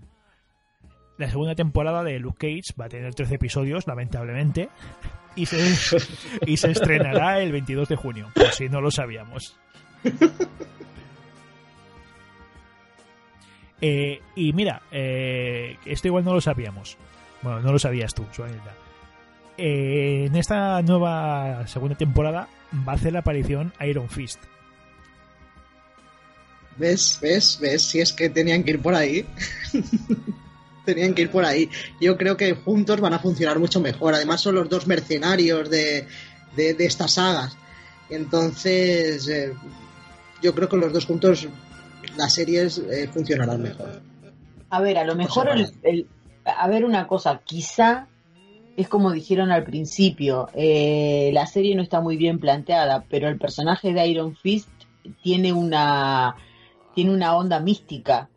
Eh, pero eso no significa de que el tipo no pueda pelear ni nada, o sea, lo veo muy o sea, no no le falta potencia, le falta power, digamos. Por eso, igual, igual los dos juntos, lo que es que claro, seguramente también veamos una segunda temporada de Iron Fist, pero los dos juntos yo creo que sí pueden hacer un algo interesante. Pero es que por Sí. separado son cansinos, ¿eh? Porque son muy cansinos, porque, a ver, lo bueno que tiene Iron Fist es lo malo que tiene Iron Fist, como pasa en la mayoría de los casos. Porque a mí lo de la búsqueda del chi que tiene Iron Fist y su búsqueda personal, a mí me encanta. Pero la alargan durante mucha parte de la temporada. Entonces resulta cansina. Aparte de lo que ha dicho Sylvie, que el actor. El actor no dice nada. Es que es muy tieso, es muy tieso. Para, tú le ves ahí eso haciendo digo un movimiento con las manos y... eh, Yo la eh, cogí con ganas al es, principio es- es peor que Keanu Reeves en Matrix. pero una pero destacado eh, pero una cosa eh, mm, si vos me decís que la serie está planteada de aquella manera pero el actor tiene una presencia decís bueno me como lo que sea pero el tipo hace que yo esté pendiente de esa serie pero es que tampoco te acompaña y la historia personal lo que la historia de Iron Fist es muy Bueno, interesante bueno, ¿eh? pero bueno, ahora, ahora vamos a hablar de Iron Fist. Pero Vale. hablando, hablando de presencia, si hay algo que se puede decir de Luke Cage es que presencia le sobra. Porque, Sí. vamos, hombre porque es un Sí, sí. tiarrón de 2x2 y vamos. Sí, pero Luke Cage también, el actor, hay que decir que también eh, deja mucho Sí, que desear. sí, sí. Le- Es le que sobra- tiene más interpretación una piedra. Sí, sí, sea. sí, le, le sobra presencia, pero le falta capacidad interpretativa. O sea, es que yo creo que podrían haber puesto un cacho de cartón con la foto de- del actor y, y hubiera, hubiera colado. Lo peor es que lo estoy viendo. Ay, madre. Y ya alguien hay, hay un operario ahí por detrás moviendo el cartón.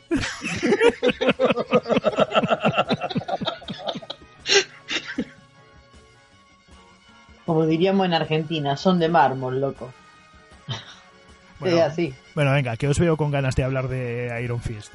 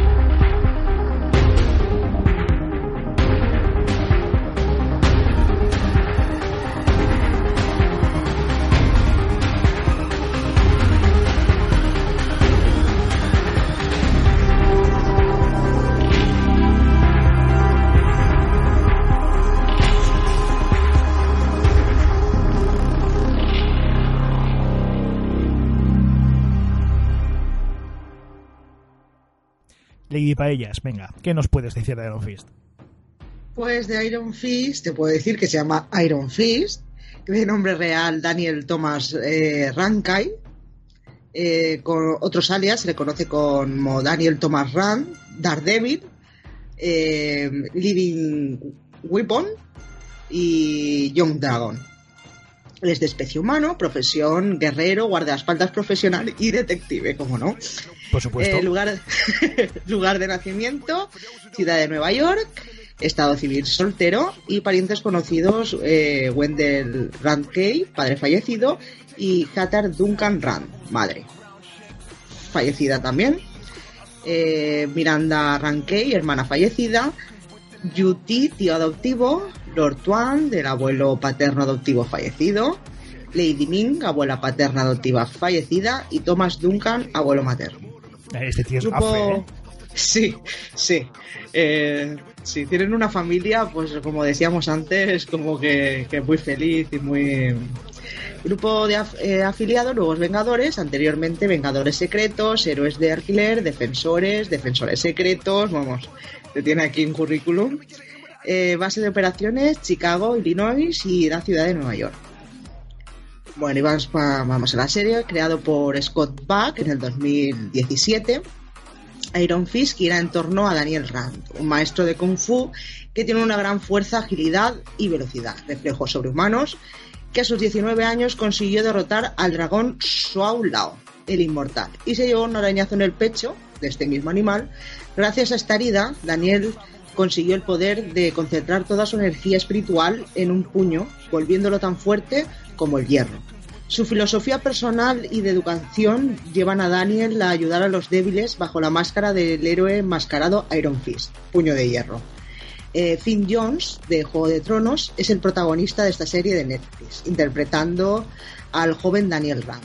Está acompañado por Jessica Henwick, eh, de Juego de Tronos y Star Wars, y como, como Colin Wing, Jessica Straub, de Sensación de Vivir, como Yo- eh, Joy Mitchum y Lewis Tye de Piratas del Caribe que da vida a Zhou Chen. Scott Book de A dos metros bajo tierra y Dexter es el showrunner de esta serie de Netflix basada en un superhéroe de Marvel. Y para mí es la peor de todas las series de Marvel de Netflix. Con diferencia. Sí, sí. A mí, a mí me llamaba, aquí se nota que vosotros entendéis, sois unos grandes entendidos en la materia y todo este rollo, porque yo de superhéroes ya sabéis que controlo poco, y vosotros sí sabéis con quién se puede cruzar, con quién no se puede cruzar, y todos esos rollos, y esperáis.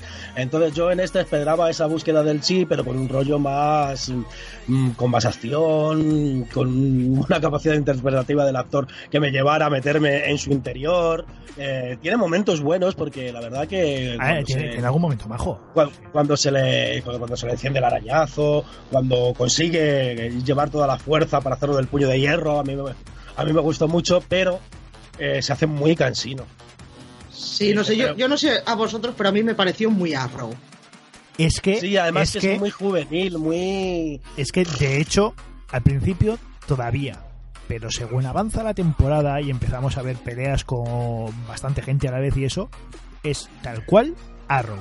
O sea, las Es mismas coreografías de Arrow, la misma sensación de pelea de Arrow, la misma dirección de capítulos de Arrow y la misma capacidad interpretativa de Arrow.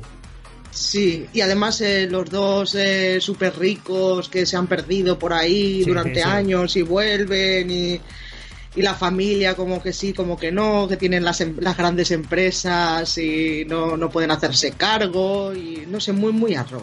O sea, mucho. Bueno, sí. A mí, yo sí quiero destacar algo de esta serie, que sin ninguna duda a Colin, porque es el mejor personaje de la serie sin duda. A la China. Sí, sí. Sí, Sí, sí. ese sí es un buen personaje. Y, ¿eh? y ade- Personajazo. y además que es un bellezón. Sí. A ver, la serie es, ya te digo, yo la empecé a ver y es que era dormirte. Eh, es que era dormirte porque, ya te digo, a mí el actor me cae bien y todo, pero no es para el personaje. Y como dije antes, me parece que ese personaje tienen que explotarlo de otra manera, tiene que ser diferente por lo que justamente comenta Alberto, por su búsqueda personal, por lo que pasó, porque en la serie no te lo pintan así. Te pintan como que él se perdió ahí en el Himalaya o por donde fuere eh, y que los padres desaparecieron y tal, que a mí eso no me quita que un día aparezcan, porque ya se sabe. ¿Mm? Eh, pero igual, esa serie podría dar mucho más de sí con otro actor y tendría que, sí, tendría que ser un cambio bastante radical, pero yo la veo muy ñoña. ¿No creéis que podrían poner a David Bisbal para hacer de Iron Fist y, y- y na- y- y nadie notaría el cambio? Por Pues, favor, hombre. cuando le dijera, Michi es increíble. Ya no- Con el rosario colgado, ¿no? Madre mía.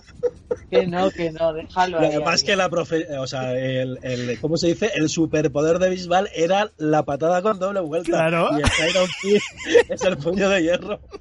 Madre mía, madre mía. Es que, es que imaginaos a Iron Fist diciendo eh, eh, que una pelea, una pelea increíble. ¿eh? ¿Cómo nos cachondeamos mal? Vamos a tener que traer aquí al, al hasta para que nos llegó- ametralle. Escuchad, mirad hasta dónde llegó el tema de Bisbal, el cachondeo, que había un grupo en Facebook hace años ya que decía, Dios, te cambiamos a Bisbal y devolvernos a Freddie Mercury. Imagínate lo que era aquello. Pero bueno, pobre chico. Pero bueno. Bueno, pues Iron Fix no, no nos ha molado mucho, ¿no? No nos ha No, molado. Yo creo que es la más floja de todas. Sí, y encima el ver otra vez al mismo enemigo que la segunda temporada de Daredevil mm, tampoco ayudó, Tampoco mola, ¿no? porque ya vimos a ese enemigo en Daredevil. O sea, no lo pongas otra vez de nuevo, ¿sabes? Claro, dale una vuelta por lo menos. Si lo pones, pues dale otro. Pero no, es que es lo mismo otra vez. Así No, que... es una serie la mejor para olvidar. Sí, así que nada, bueno, eh, lamentablemente eh, os traigo alguna noticia sobre su segunda temporada, porque sí, va a Ah. tener segunda temporada. Me da algo. Y bueno, eh, tenemos que Rosario Dawson volverá a interpretar a Claire Temple tanto en la tercera temporada de Daredevil como en la segunda de Iron Fist. Eh, recordemos que Rosario Dawson es el único personaje que ha conectado todas las series de Netflix y Marvel y al parecer volverá una vez más en las nuevas entregas, al menos de dos de ellas. Así lo ha confirmado en un reciente tweet donde afirma que Rosario Dawson volverá a dar vida a Claire Temple en estas dos series. Y recordemos que además Rosario Dawson tiene una relación sentimental en las series con Luke Cage. O sea que es muy posible que en la segunda temporada de Luke Cage también la veamos. Sí, me acuerdo de eso. Por eso medio no me cuadraba que Luke tuviera un, un rollo con Jessica, porque estuviera casado con ella. Sí, pero es lo que decíamos, que como dan tantas vueltas y no son celosos, pues entonces. No, cualquier cosa. Porque, porque Luke Cage Claro. está con, con media cocina al infierno, Daredevil, a Rosario también se pone que lo vea. Bueno, porque eh, corregidme, corregidme si me equivoco, pero no tuvieron un escarceo Daredevil y ella en la primera temporada. Mm, Creo recordar que sí. Más también. o menos, sí. Yo creo que no, llegaron llegan. a nada. No, Sí, no llegan, pero también. A ver, a ver, yo a- mm, apareciendo en todas las series, yo probaría un poquito con todo. Pues sí, pues sí. la. Por- otra cosa no, pero, pero chico guapo es ahí, ¿eh? Pues ahí. Luchar contra el Hombre. mal estresa mucho, entonces de alguna Claro. forma hay que soltar. Hay que desestresar. Hay que soltar el estrés. Claro, tienen sus tonteos, aunque no lleguen a mucho, pero tienen sus tonteos. Pero esto es como, chicos, pensad una cosa, que esto es como si fuera un Olimpo. Nos falta el Zeus, digamos. Pero ahí era todo el mundo con todo el mundo. Sí, pues yo lo veo Entonces, más tipo telenovela, ¿eh? Bueno, pero en el culebrón siempre hay... El culebrón. eh, sí, pero el culebrón tiene algún tiene algún código, el culebrón también, ¿eh? Sí, no pero sé, esto yo lo veo más onda Olimpo. Yo los veo tipo, tipo, a ver, salvando las distancias, claro, pero. Además de esto de que, que uno muere y, y luego lo resucitan en otro, en otro lado y todo eso, yo lo veo muy culebrón, en general. Sí, también es posible. Bueno, en las películas estas de superhéroe, lo que a vos te parece que terminó de una manera, e igual que por ejemplo ahora Infinity War, Eh, por los trailers que estoy escuchando, eh, Loki, Loki siempre fue el malo, y ahora resulta que está de parte de los héroes, parece, parece ser, no he visto No, la pero Loki no es malo, Loki es un superviviente Loki y va su arrima bola, al sol que más le calienta. Es. El mundo lo ha hecho así. Loki era malo. Loki eh, es un superviviente, entonces, y él quiere lo que quiere, entonces él se arrima al sol que más calienta. Y con Thor, pues unas veces está bien y otras veces está mal. Por eso, por eso lo digo, porque básicamente en las películas de Thor, que, que Loki hace la contrapartida, eh, ahora digo, está de bueno. Bah, bah, está bien, dije yo. Sí, pero siempre acaba dando la puntillita. Ya, ya, bueno. No fui a ver la peli, así que ya cuando la vea, si es que la Yo veo. tampoco he visto la última, ¿eh? No la he visto. Yo te hablo en general. Yo sí la he Sí. visto y no quiero decir nada. Callaos. No digas nada. Callaos, callaos, callaos. Bueno, No a ver, digas. Otra noticia sobre la segunda temporada de Iron Fist. Eh, Ali Sif ficha para la segunda temporada. El personaje de la actriz que interpreta a un personaje en Star Trek en la oscuridad eh, ha sido añadida para la nueva temporada de Iron Fist. Según informa Variety, se ha unido al elenco de esta nueva temporada, pero no está claro qué papel va a tener. Una de las posibilidades es que se trate de Lady Gorgon, personaje que de Hashtag Show ha señalado como la villana principal de la segunda temporada de la ficción. No obstante, aunque los cómics tiene conexión con la mano, el medio antes firmado el medio antes citado afirma que no están seguros de que esto se mantenga en la serie. Además, esta versión del personaje será más como un camaleón especializada en operaciones encubiertas. El estado de Danny Rand de cara a la nueva temporada de Iron Fist se mantiene en el aire tras los eventos ocurridos en The Defenders. Algunas especulaciones apuntan a que el protagonista será interpretado por Finn Jones, podría hacerse con la identidad de Daredevil. Además, Jones y Eve en la segunda temporada contarán eh, con Perdón, eh, vuelvo a empezar porque me he.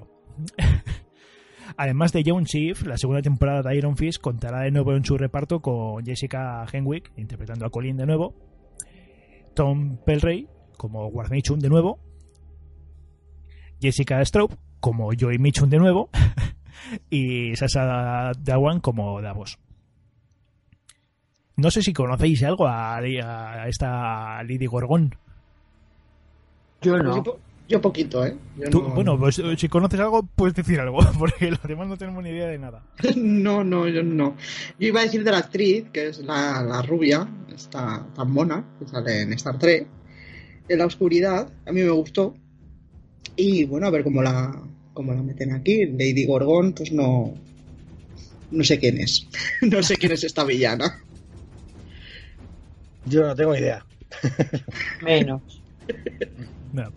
Menos, Pero- menos. Pero vamos, eh, tenemos claro que va a haber segunda temporada, lamentablemente. Sí, sí. Sí. Claro, pero yo lo que lo que no entiendo es, es- eh, me quedó ahí dando vuelta en la cabeza. ¿Cómo es que podría tomar la identidad de, de- de Daredevil? No entiendo eso.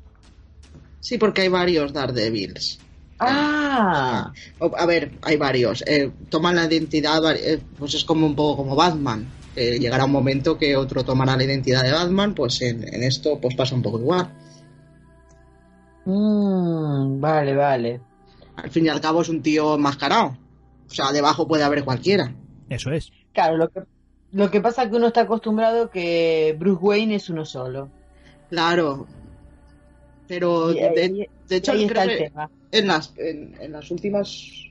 Bueno, no, ahora mismo también se me cruzan todas las películas, ¿no? Pero hay en unas que, que, que parece que vaya a ser el Robin el que sustituya el, per- el personaje de, de- de Robin el que vaya a sustituir a, a Batman. Como Batman. No sé en qué Bueno. película es ahora mismo, pero, pero sí. Claro, lo que Y en esto pasa, en esto pasa un poco igual, que los superhéroes que van enmascarados, pues debajo puede haber puede haber cualquiera. Entonces, en un momento dado, o si ellos eh, pasan un, tiempo que no pueden pelear o que no pueden tal, pues otro los sustituye. Bueno, Bueno, y pasamos al siguiente personaje y por fin, venga, señorita Kirby, dinos, algo Bueno. sobre Punisher.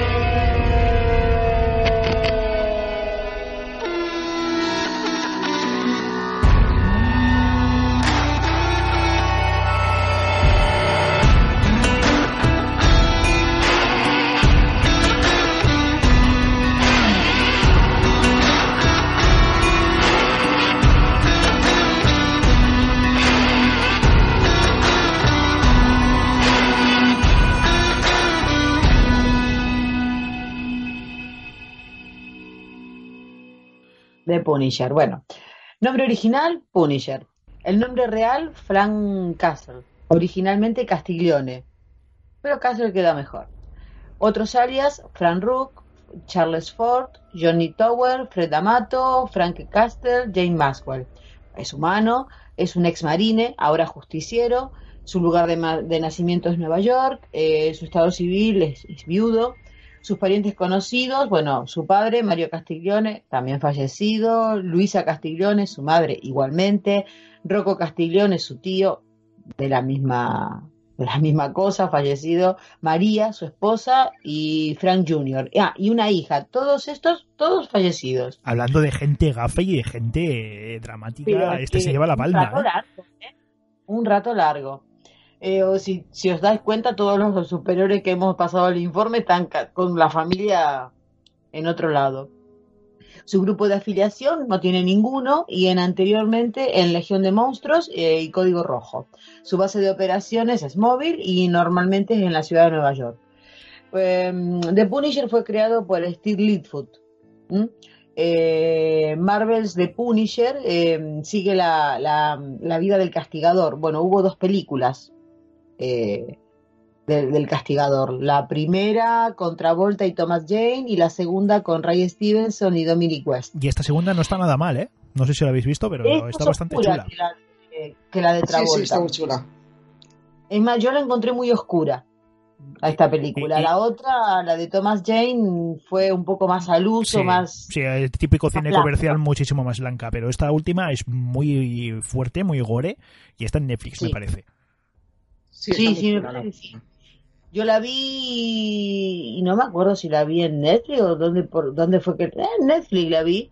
Y sí, sí, es mucho más oscura. La primera, ya, ya os digo, es más, más blanca, por decirlo de alguna manera. Tiene lo suyo, pero como esta, no. Así que, bueno, continuamos. Eh, así se hace llamar Fan Castle, o sea, el castigador, un ex soldado lleno de dolor y venganza que, quiere acabar con aquellos que le arrebataron a su familia en un brutal asesinato. Castle toma así la justicia por su mano al descubrir una conspiración que oculta el mundo criminal de Nueva York y decide acabar con todo aquel que, que él considera el malo por decirlo así. Así se lanza en busca de la verdad sobre estas injusticias que pueden estar afectando a otras familias como la suya. Protagonizada por John Bertal en The Walking Dead, mira, destacado. Eh, yo él lo vi, me acuerdo, en El Contable, con Ben Affleck, que hacía de su hermano. Este tío es muy buen actor, ¿eh? Me gustó mucho, me gustó mucho. Y en esa película hacía la contrapartida con el, con el contable. O sea, hasta que no se ven, por decirlo así, eh, no se enteran de que son familia, por decirlo de alguna manera. Eh, la serie de Marvel y Netflix sigue a uno de los antihéroes creados en los años 70 por Jerry Conway, eh, John Romita Sr. y Ross Andrew. La, ficción creada por Steve Litchfield en eh, cuenta también con un reparto compuesto por Deborah Ann Wall, que viene de Daredevil, la rubia, Ben Burns de Westwood, esa es para ustedes, Avon Moss Bashram, Girls, serie que no me ha gustado, y Amber Rose Rival, El fin de un imperio, que esta no la conozco. Y ahora vendrían las noticias o eso, Vamos a hablar un poquito de la serie. Sí. Yo he de decir que esta es mi favorita de las de Marvel. A mí me encanta. Porque la serie eh, empezó parecía que el argumento se agotaba, ¿vale? La venganza, no sé qué, parecía que se agotaba. Pero es que llega un momento de la serie en la que hay unos atentados y empieza a despuntar de una manera brutal y pilla un ritmo tremendo y además, todo lo que decíamos antes de Daredevil, que no mata, este lo hace por todos. este mata por todos. No tiene Este, este mata por Daredevil, por Batman y por todo. Madre mía. Y encima, una cosa que, me gustó. Sí. Lo que le pasa, perdón, lo que le pasa de Punisher que él ya no tiene nada que perder. Nada, nada, nada. y una de las cosas que me gustó es que la serie es gore pero gore, gore. O sea, es que no tiene ningún miramiento en mostrar sangre, mostrar entrañas, mostrar eh, asesinatos, ejecuciones. Nada, me, me encantó el, el, el, más antihéroe de todos. Sí, sí, sí, sí, porque en las otras series, sin llegar a ser blancas, Daredevil está muy lejos de ser blanca, pero por ejemplo Iron Fist es blanquísima, apenas hay sangre, o sea, se están peleando con espadas y, y no se ve sangre. Pero está, vamos, Es el más bruto de todos. sí, sí. Sí, aparte una cosa, no sé si a vos te si a ustedes les pasó lo mismo, pero eh, el anteúltimo capítulo yo pensé que era el último por la por el desenlace que tenía, ¿no? Por todo lo que Es estaba que- pasando. es que el anteúltimo capítulo, el de Home, es brutal.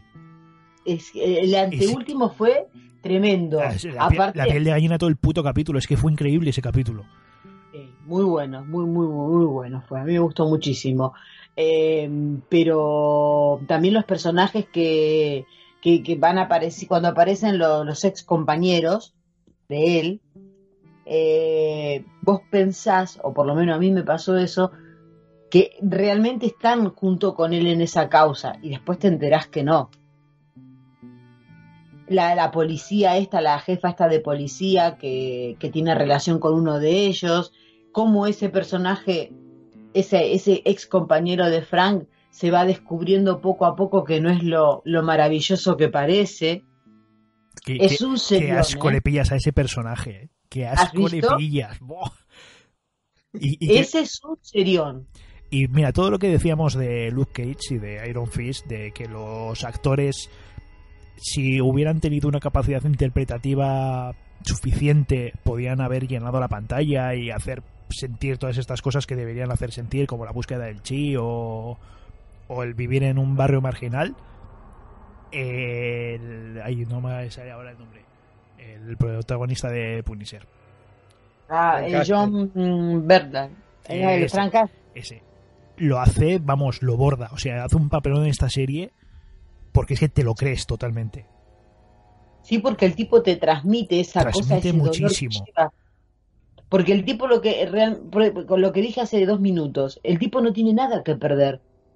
No, no, además eh, eh, cada vez que tiene, o sea, bueno, pues, eh, en, en la serie se ve, ¿no? Tiene un amigo y resulta que ese amigo también está acá atrás. Es que no- todos los que salen, todos los parientes que tiene, igual, otro igual, que los tiene todos fallecidos, con lo cual no tiene nada que perder. A mí The Punisher me gustó y me gustó por esa vertiente violenta, por esa vertiente gore, pero se me quedó corta en la trama y en las motivaciones del personaje. Eh, una parte destacable que me gusta a mí mucho de The Punisher es que eh, refleja muy, muy, muy bien el tratamiento hacia los veteranos de guerra o del ejército en el ejército estadounidense. El cómo se les utiliza y luego se les, se les abandona su propia suerte y que da igual que ahí te mueras, que búscate tú la vida Sí, con tus sí. traumas, con tus cosas, que luego si pasa algo, el culpable eres tú. Eh, no todo lo que te hemos hecho, ni lo que te hemos obligado a hacer. Entonces a mí esa vertiente me gustó mucho de, de esta serie, pero su motivación, el rollo de que sí, de que su mujer, tal, tal, a todos nos pasaría lo que le pasa a él, pero mm, me parece insuficiente. Bueno, a ver cómo lo Ah, desarrollan. Pero bueno, eso- eh. pero su motivación no es solamente esa, es que tú ves todo lo que tuvo que hacer en la guerra. Sí, sí, El sí, capítulo- sí, sí, el sí, capítulo esa es la, la parte guerra- más destacable. El capítulo de la guerra en el que va él solo, se, incede- se infiltra en eh, donde están ahí recluidos los, los afganos y esto, y va él solo ejecutándolos uno a uno por la espalda. Eh, Es que ese capítulo es brutal. Sí, sí, sí. Me O sea, falta un aparte- poco más de su mundo interior, más, mm, aunque Y otra ofrece, cosa, pero más todavía. O sea, es que después de eso es normal que una persona acabe totalmente eh, salvaje. Salva- es que Sí. salvaje, o sea, no... Y lo único que lo humaniza, y cuando lo ves que, que, está, real, que está realizado, es con los flashbacks que tiene y con los sueños que tiene de que la mujer lo viene a, levan- lo viene a despertar. Cuando lo despierta, que era su vida anterior, antes de todo. Que eso en el capítulo que decimos en el penúltimo eh, es increíble cómo está tratado. Es, es que ese capítulo tiene una, una narrativa que ya quisieran muchísimas películas de acción y drama Está actuales. muy, muy bien. A mí ese capítulo me encantó. Bueno, me encantó toda la serie. toda, toda Pero la en serie. especial los cuatro últimos eh, se salen Sí, de, la bien. regla. Sí, muy bien, muy bien estuvieron. El último fue quizá un poco más blando, fíjate. Porque yo me había quedado No sé con qué idea- decirte, ¿eh? porque esa pelea en el tío Ivo, madre mía, de blanda tiene muy poco. Ya, ya, pero no sé. eh, para mí el más bestia de todos fue el anteúltimo. Pero mm, de todas maneras es muy buena serie, es muy, muy recomendable. Mira, yo diría pasar de largo de, de, Iron Fist, pasa de menos de Daredevil, pero del resto es bastante prescindible. Pero y, de Jessica Jones tampoco pasa. Y a ver qué hacen con la segunda. Bueno, eh, hay que decir que este no es un superhéroe, no tiene superpoderes ni nada. Lo único que tiene es que no tiene ningún tipo de aprecio por la vida humana. y, está entrenado, ¿no? Está entrenado. y es muy bueno matando. Tiene muy buena puntería, sabe utilizar cualquier arma, es buenísimo en el combate cuerpo a cuerpo. Digamos que es el marine, el prototipo del marine. Es así. Porque en la, en la película en la que yo comentaba, la de Thomas Jane, que por cierto, este actor tiene una, una serie muy cortita de 10 capítulos que yo la vi que se llama Superdotado, Hank. No sé si alguien la vio. No. No, PJ me la recomendó. PJ, exacto, PJ te adoramos, porque te lo sabes todo, hijo. Eh, sí, me acuerdo que la comentó y bueno, está ahí Thomas Hanks. Bueno, en la película, está contravolta y todo eso, él en realidad es un agente, digamos así, una especie de agente de la CIA o agente encubierto y tal y cual. Aquí directamente es un marine o sea, te lo muestra que está por, por, coger la baja definitiva, ya reunirse, ya ser un civil normal e irse con la familia, pero claro, él se niega a hacer alguna cosa y entonces se la toman con él. Y ahí es donde, lejos de retroceder, de dejarlo, olvidarlo todo, mira, fue una desgracia por lo que hice, por lo que no pude hacer, y, y al contrario, es como que se revuelve en sí mismo y dice, bueno, ahora ya medio me importa nada, todo se va, se va a hacer puñetas y ya está, no hay más. Pero es un serión que yo la recomiendo abiertamente. A esa y a Dark Devil la recomiendo abiertamente. Bueno, ¿qué os parece si contamos alguna noticia sobre The Punisher? Bueno, noticias y curiosidades, porque esto es más bien una curiosidad.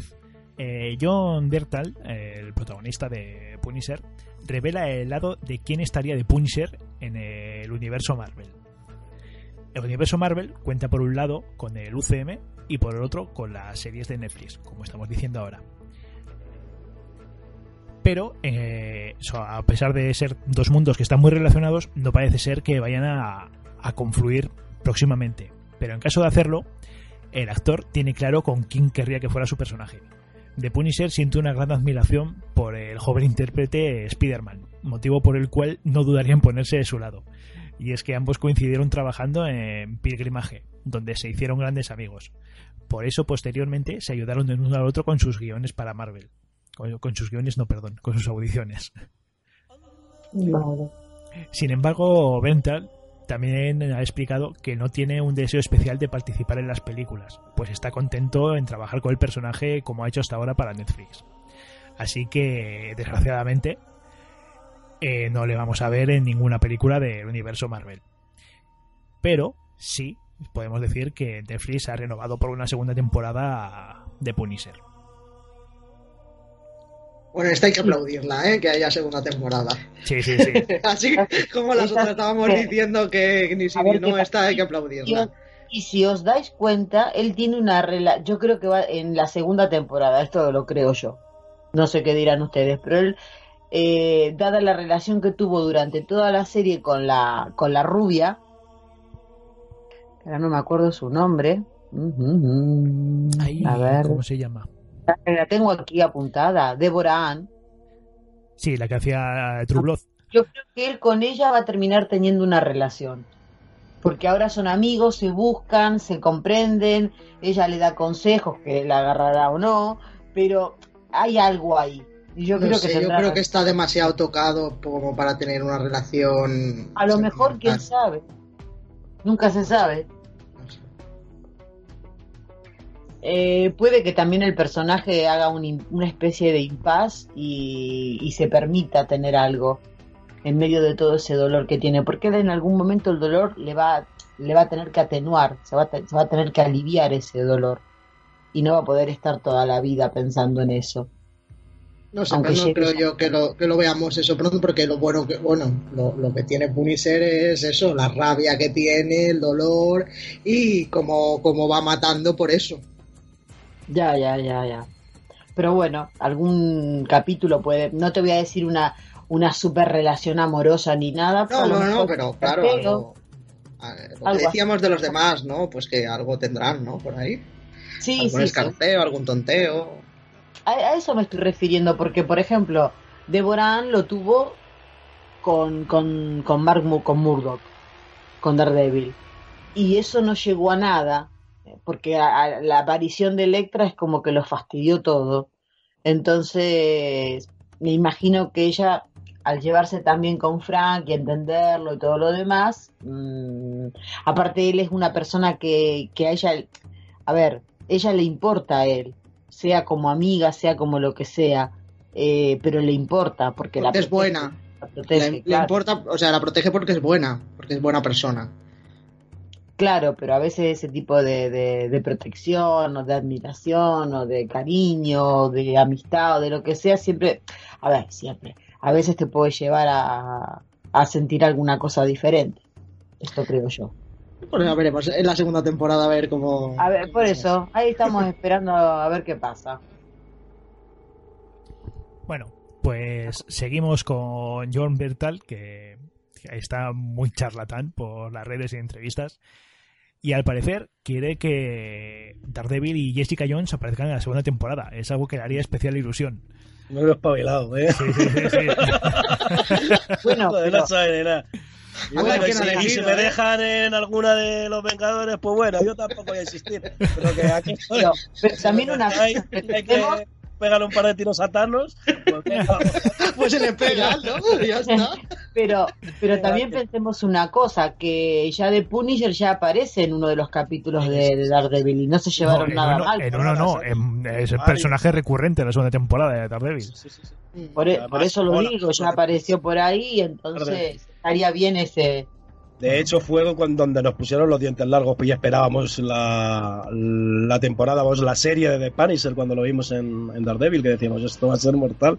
Y la verdad es que de, de las mejores que, que se han hecho. Efectivamente. Bueno, yo no veo nada descabellado, ¿eh? Que tanto No, no, Daredevil como Jessica Jones aparezcan en la segunda temporada. Yo Yo creo, tampoco, no lo yo veo creo que mal. además todos eh, aparecerán tarde o temprano en las temporadas de todos. Es que de hecho veo a Jessica Jones enrollándose con Punisher.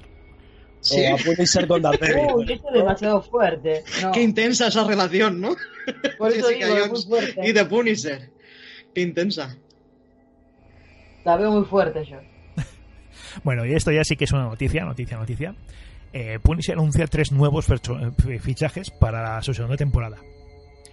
Netflix ha anunciado la incorporación de tres, de tres personajes que son Josh Stewart, que le vimos en El Tirador, Floriana Lima, de Supergirl, y Georgia Wiggum, de Scream.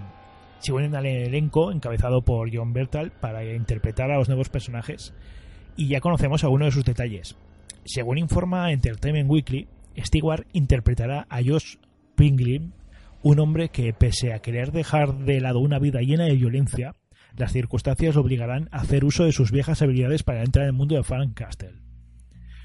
Por su parte, Lima dará vida a Krista Duas, una inteligente y compasiva psicoterapeuta de veteranos militares, mientras que Wiggum encarnará a May Bendix, una ladrona callejera que guarda un misterioso pasado.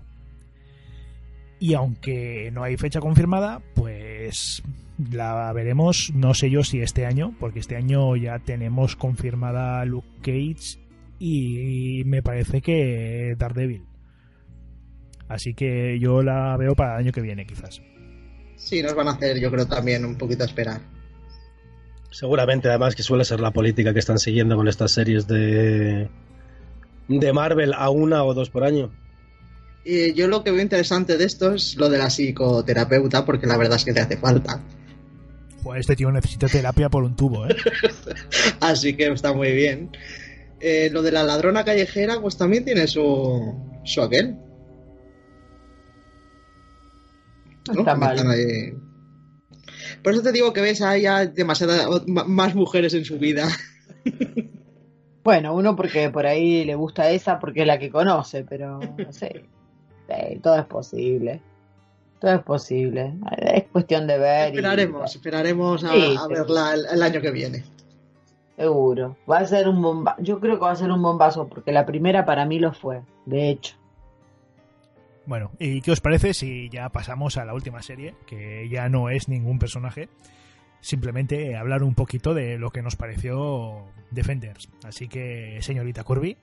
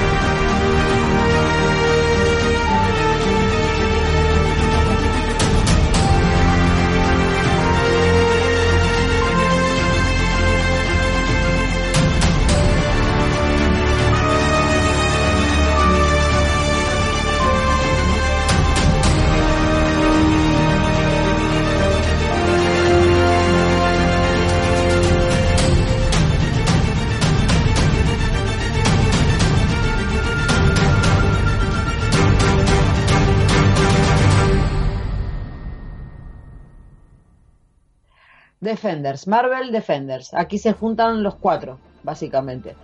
Eh, creado por Marco Ramírez y Douglas Petri, eh, con una duración de 60 minutos. Eh, Daredevil, Jessica Jones, Iron Fist y Luke Cage están juntos por primera vez.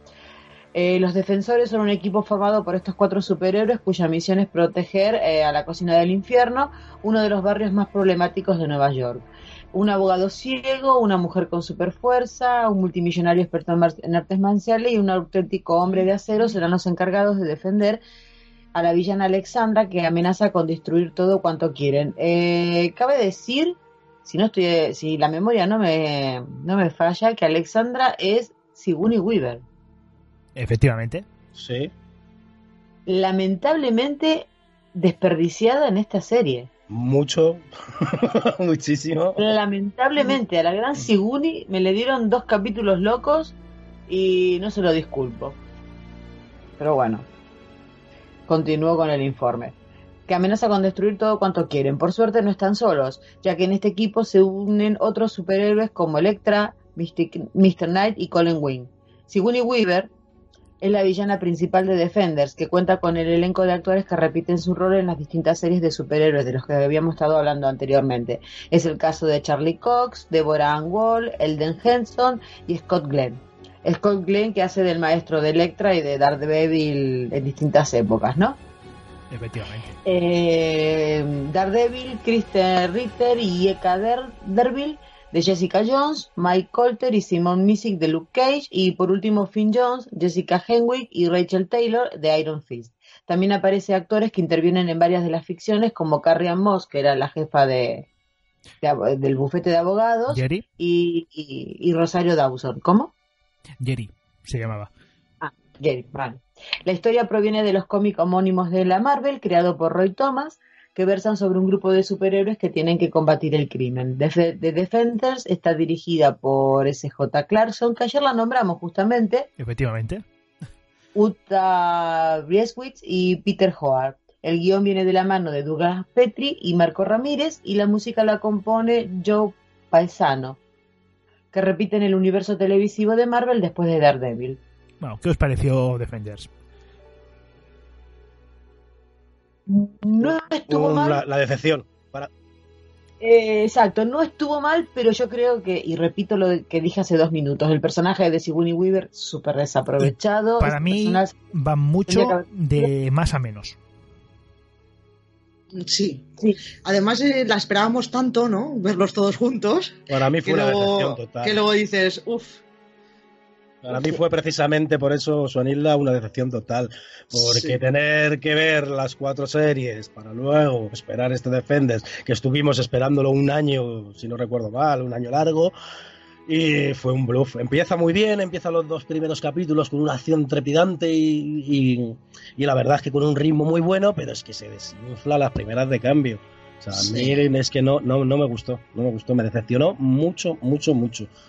Pero es que para verla se supone que teníamos que haber visto la primera temporada de Daredevil, luego la primera de Jessica Jones, eh, creo que es la segunda de Daredevil, luego Luke Cage, Iron Fix y luego Defenders. Y claro, van muchas delante. Claro, y yo vi todo eso y yo soy de las personas que odian que me hagan que me hagan un croquis para ver las series. Yo ya lo he comentado muchas veces que, entre otras cosas, he dejado las de DC de lado por todos estos crossver, que en cierta parte son divertidos, pero la mayoría de las veces son absurdos y te obligan a ver un capítulo de una temporada, otro capítulo de una temporada. Entonces, después de verme todo esto y luego lo que me ofreció Defender, la verdad es que De todas formas, A mí yo, eso- dentro de todo, yo pienso que se puede ver sin haber visto las otras. No, no, sí, sí, la puedes ver, Sí. pero si vamos, si, Sí. ya te, si ya te gusta poco habiendo visto las otras, imagínate viéndolas sin, A ver, a mí- virgen. A mí dentro de lo- sin saber a- nada de nada. A mí dentro de lo que cabe me gustó, sobre todo, ya te digo, sobre todo los seis primeros capítulos me gustaron bastante. La cuando se encuentran Iron Fist y Luke Cage, Sí, Fue es brutal. muy muy. Tiene muy buenos A ver, momentos. chula, sí. a mí me gustó. Yo, o sea, a mí me gustó. Bueno, a mí es que me gustaron todas. Menos Iron Flix, quizás sea la que menos, pero en general todas me han gustado. No está mal, pero mm, la serie, yo repito, tendría que haber sido diferente. Y no hacía falta ver todas las series, porque ahí en esta no, no es que ahondaran, no es que ahondaran mucho. No, por eso mucho. digo que no hace falta si, Ah, si no las has visto y estás pensando en ver alguna, no hace falta que te veas todas No. Sí, no, no, para no, ver no. Defenders. Pero es que si voy a ver alguna y no he visto ninguna, no veas Defenders. no, mejor Pero mejor ve vaya consejotas tú también. me- mejor ve No, Daredevil o no, Jessica no, Jones o Punisher. Bueno, vale, va, sí. Y para ver Infinity War.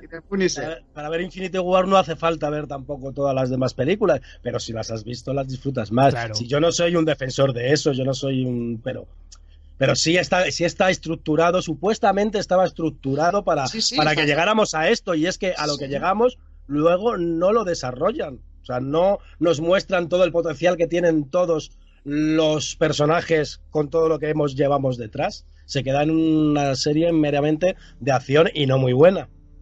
Sí. Ya, y además, pero- el último capítulo tiene una de las escenas más anticlimáticas que recuerdo yo de hace mucho, cuando se están peleando todos a la vez en esa cueva, con una música hip hop en plan súper lenta, y haciendo unas, co- recuerdo, haciendo unas coreografías horribles que parecen sacadas de Arrow. O sea, es que parecía totalmente una película de serie B malísima, con una música que no pegaba ni con cola, y yo estaba en plan, pero ¿qué coño es esto? O sea, de verdad. claro, no, eh, no sé, yo no la encontré tan, no sé, no sé, yo creo que a esa serie le faltaba de todo y ya te digo, ¿cómo puede ser que esa villana que era tan exquisita como el papel que tenía Sigourney Weaver no, no lo aprovecharon más? Porque incluso la Electra que aparece tampoco me dice nada, o sea, creo que le tendrían que haber puesto un punto de maldad un poco más, más elevado. Porque Sigourney Weaver era, un- era exquisita, ¿me entendés? Era fina. Es que, Era- no sé, yo creo que esto de juntar a tantos superhéroes juntos es mucha moda y que quizás son- simplemente con los cameos que hacen cada uno en sus series es- hubi- hubiera suficiente, ¿no? No, no hacía falta Claro, Defenders. claro, claro. Sí, puede No, ser. igualmente podés hacer una buena trama, porque esto es como lo que está diciendo Alberto. Para ver Infinity War no hace falta verte otras cosas, porque de hecho no hace falta verlas. ¿Por qué? Porque, eh, eh, por ejemplo, digo una cosa que me viene ahora mismo a la cabeza, Logan. En Logan, eh, Charles Xavier muere. De viejo, pero muere. O sea, es una cosa muy, muy apocalíptica y tal. Pero en otras, en otras películas de los X-Men, estando en el futuro, estando en el pasado, estando en el tiempo que se te ocurra, él está bien. Termina bien o como termine. Pero acá cuando vi que se murió Charles Xavier, digo, ¿qué pasó acá? Mm, ¿Entendés? Logan también despidiéndose del personaje. Estoy segura que en algún punto va a volver a salir. A lo mejor me equivoco, pero imagino... lo que, decíamos antes, que estos universos dan muchas vueltas y vuelven al pasado, cambian, o sea, vuelven al- van al pasado, cambian las cosas que han pasado en el futuro, vuelven al futuro, claro, y han cambiado Claro. cosas. Y, de- todo y de- funciona y de- muy y- así. Y, de- y depende de la dirección que se siga en esa película o en esa serie, porque Claro. se puede seguir la línea argumental de un cómic o de otro cómic creado por otro, o lo juntamos Exacto. con una novela gráfica que se hicieron en los 80. Entonces, Claro. en la novela gráfica Claro, de los claro. 80. Y mira, bueno, eh, Carlos Xavier estaba muerto, pero en la de los 70 no. Entonces, como la tenemos que intentar juntar, al final se van inventando cosas que son lo que están creando este nuevo universo que estamos conociendo nosotros ahora. Yo también tengo que decir que somos muy críticos con todas estas series, pero todas nos muestran algo positivo y todo es y eso no se puede decir de todas las series, porque Luke es mala, pero tiene muy buenas cosas. Eh, eh, a mí este Defenders, aunque me decepcionara, también tiene bastante buenas cosas. Eh, no tenemos que ser tan haters, yo creo. No, además, por ejemplo, yo de, X-Men he leído cómics que están en época colonial. En una, o sea, todo esto que digo lo digo sin tener ni idea, o sea, como ejemplos a voleo, pero, pero, sabéis que es así. también te digo una cosa, o les digo una cosa. Eh, yo, por ejemplo, siempre utilicé el argumento con Star Wars yo no soy fan de, las, de la trilogía ni de nada de Star Wars. ¿eh? A mí me parece una película más y ya está. No, no es una cosa que me enloquezca. Pero, por ejemplo, yo siempre decía, no, no, no. Pero Star Wars, eh, que saquen la 4, la 5, la 6, la 7, pero tecnológicamente no tiene nada que ver. Y después empecé a pensar, y más con la última que salió, que todo el mundo era como que se habían dividido en dos bandos la cosa. Después empecé a decir, y claro, si de esto tiene una tiene un argumento determinado y hay tantos personajes y pueden tirar y desarrollar los personajes que le den la gana y lo puede, lo pueden poner en el tiempo que le dé la gana.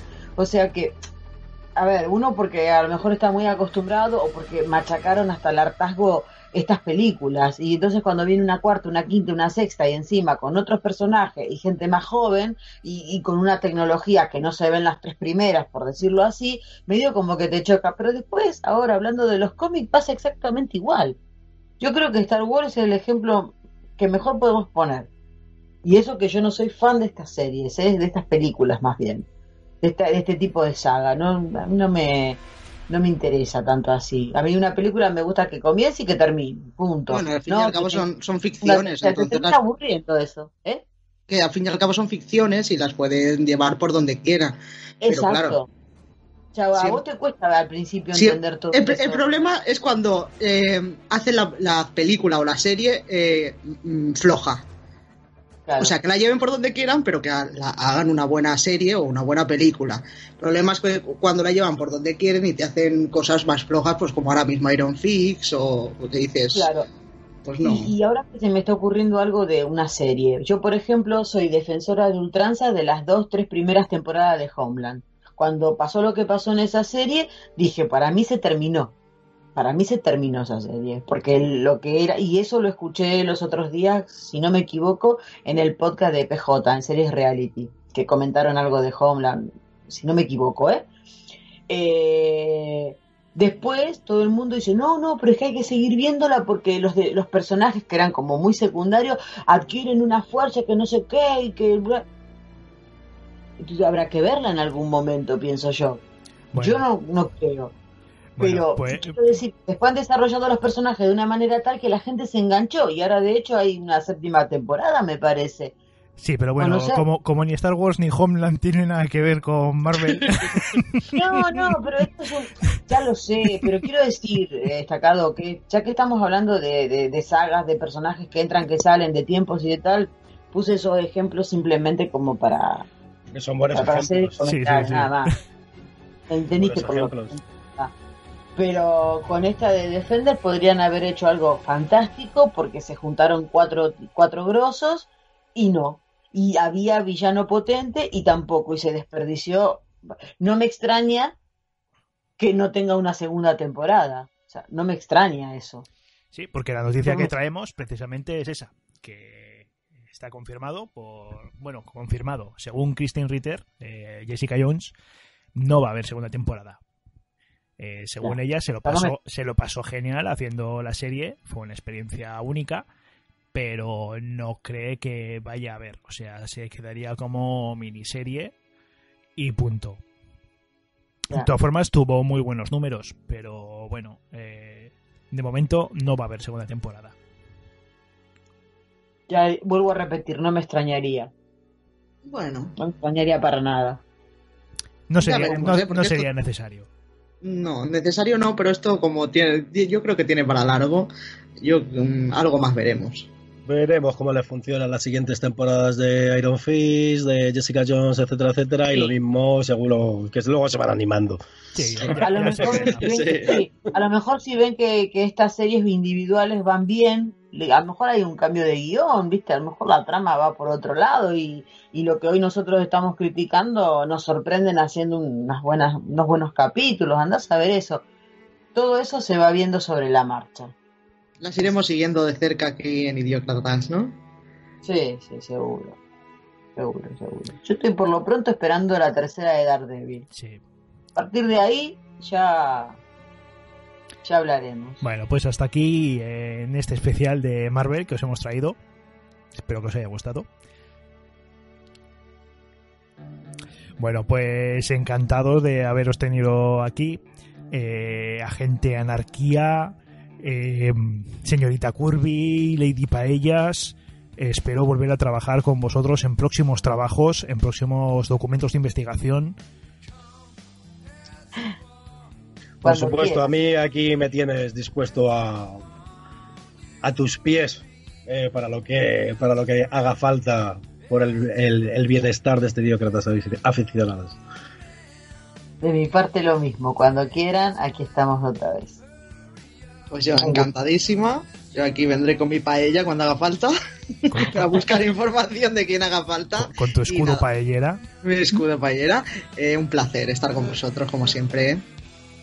Y bueno, Bueno. Se, se despide Doctor Estaca cortando emisión. Hasta luego. Adiós.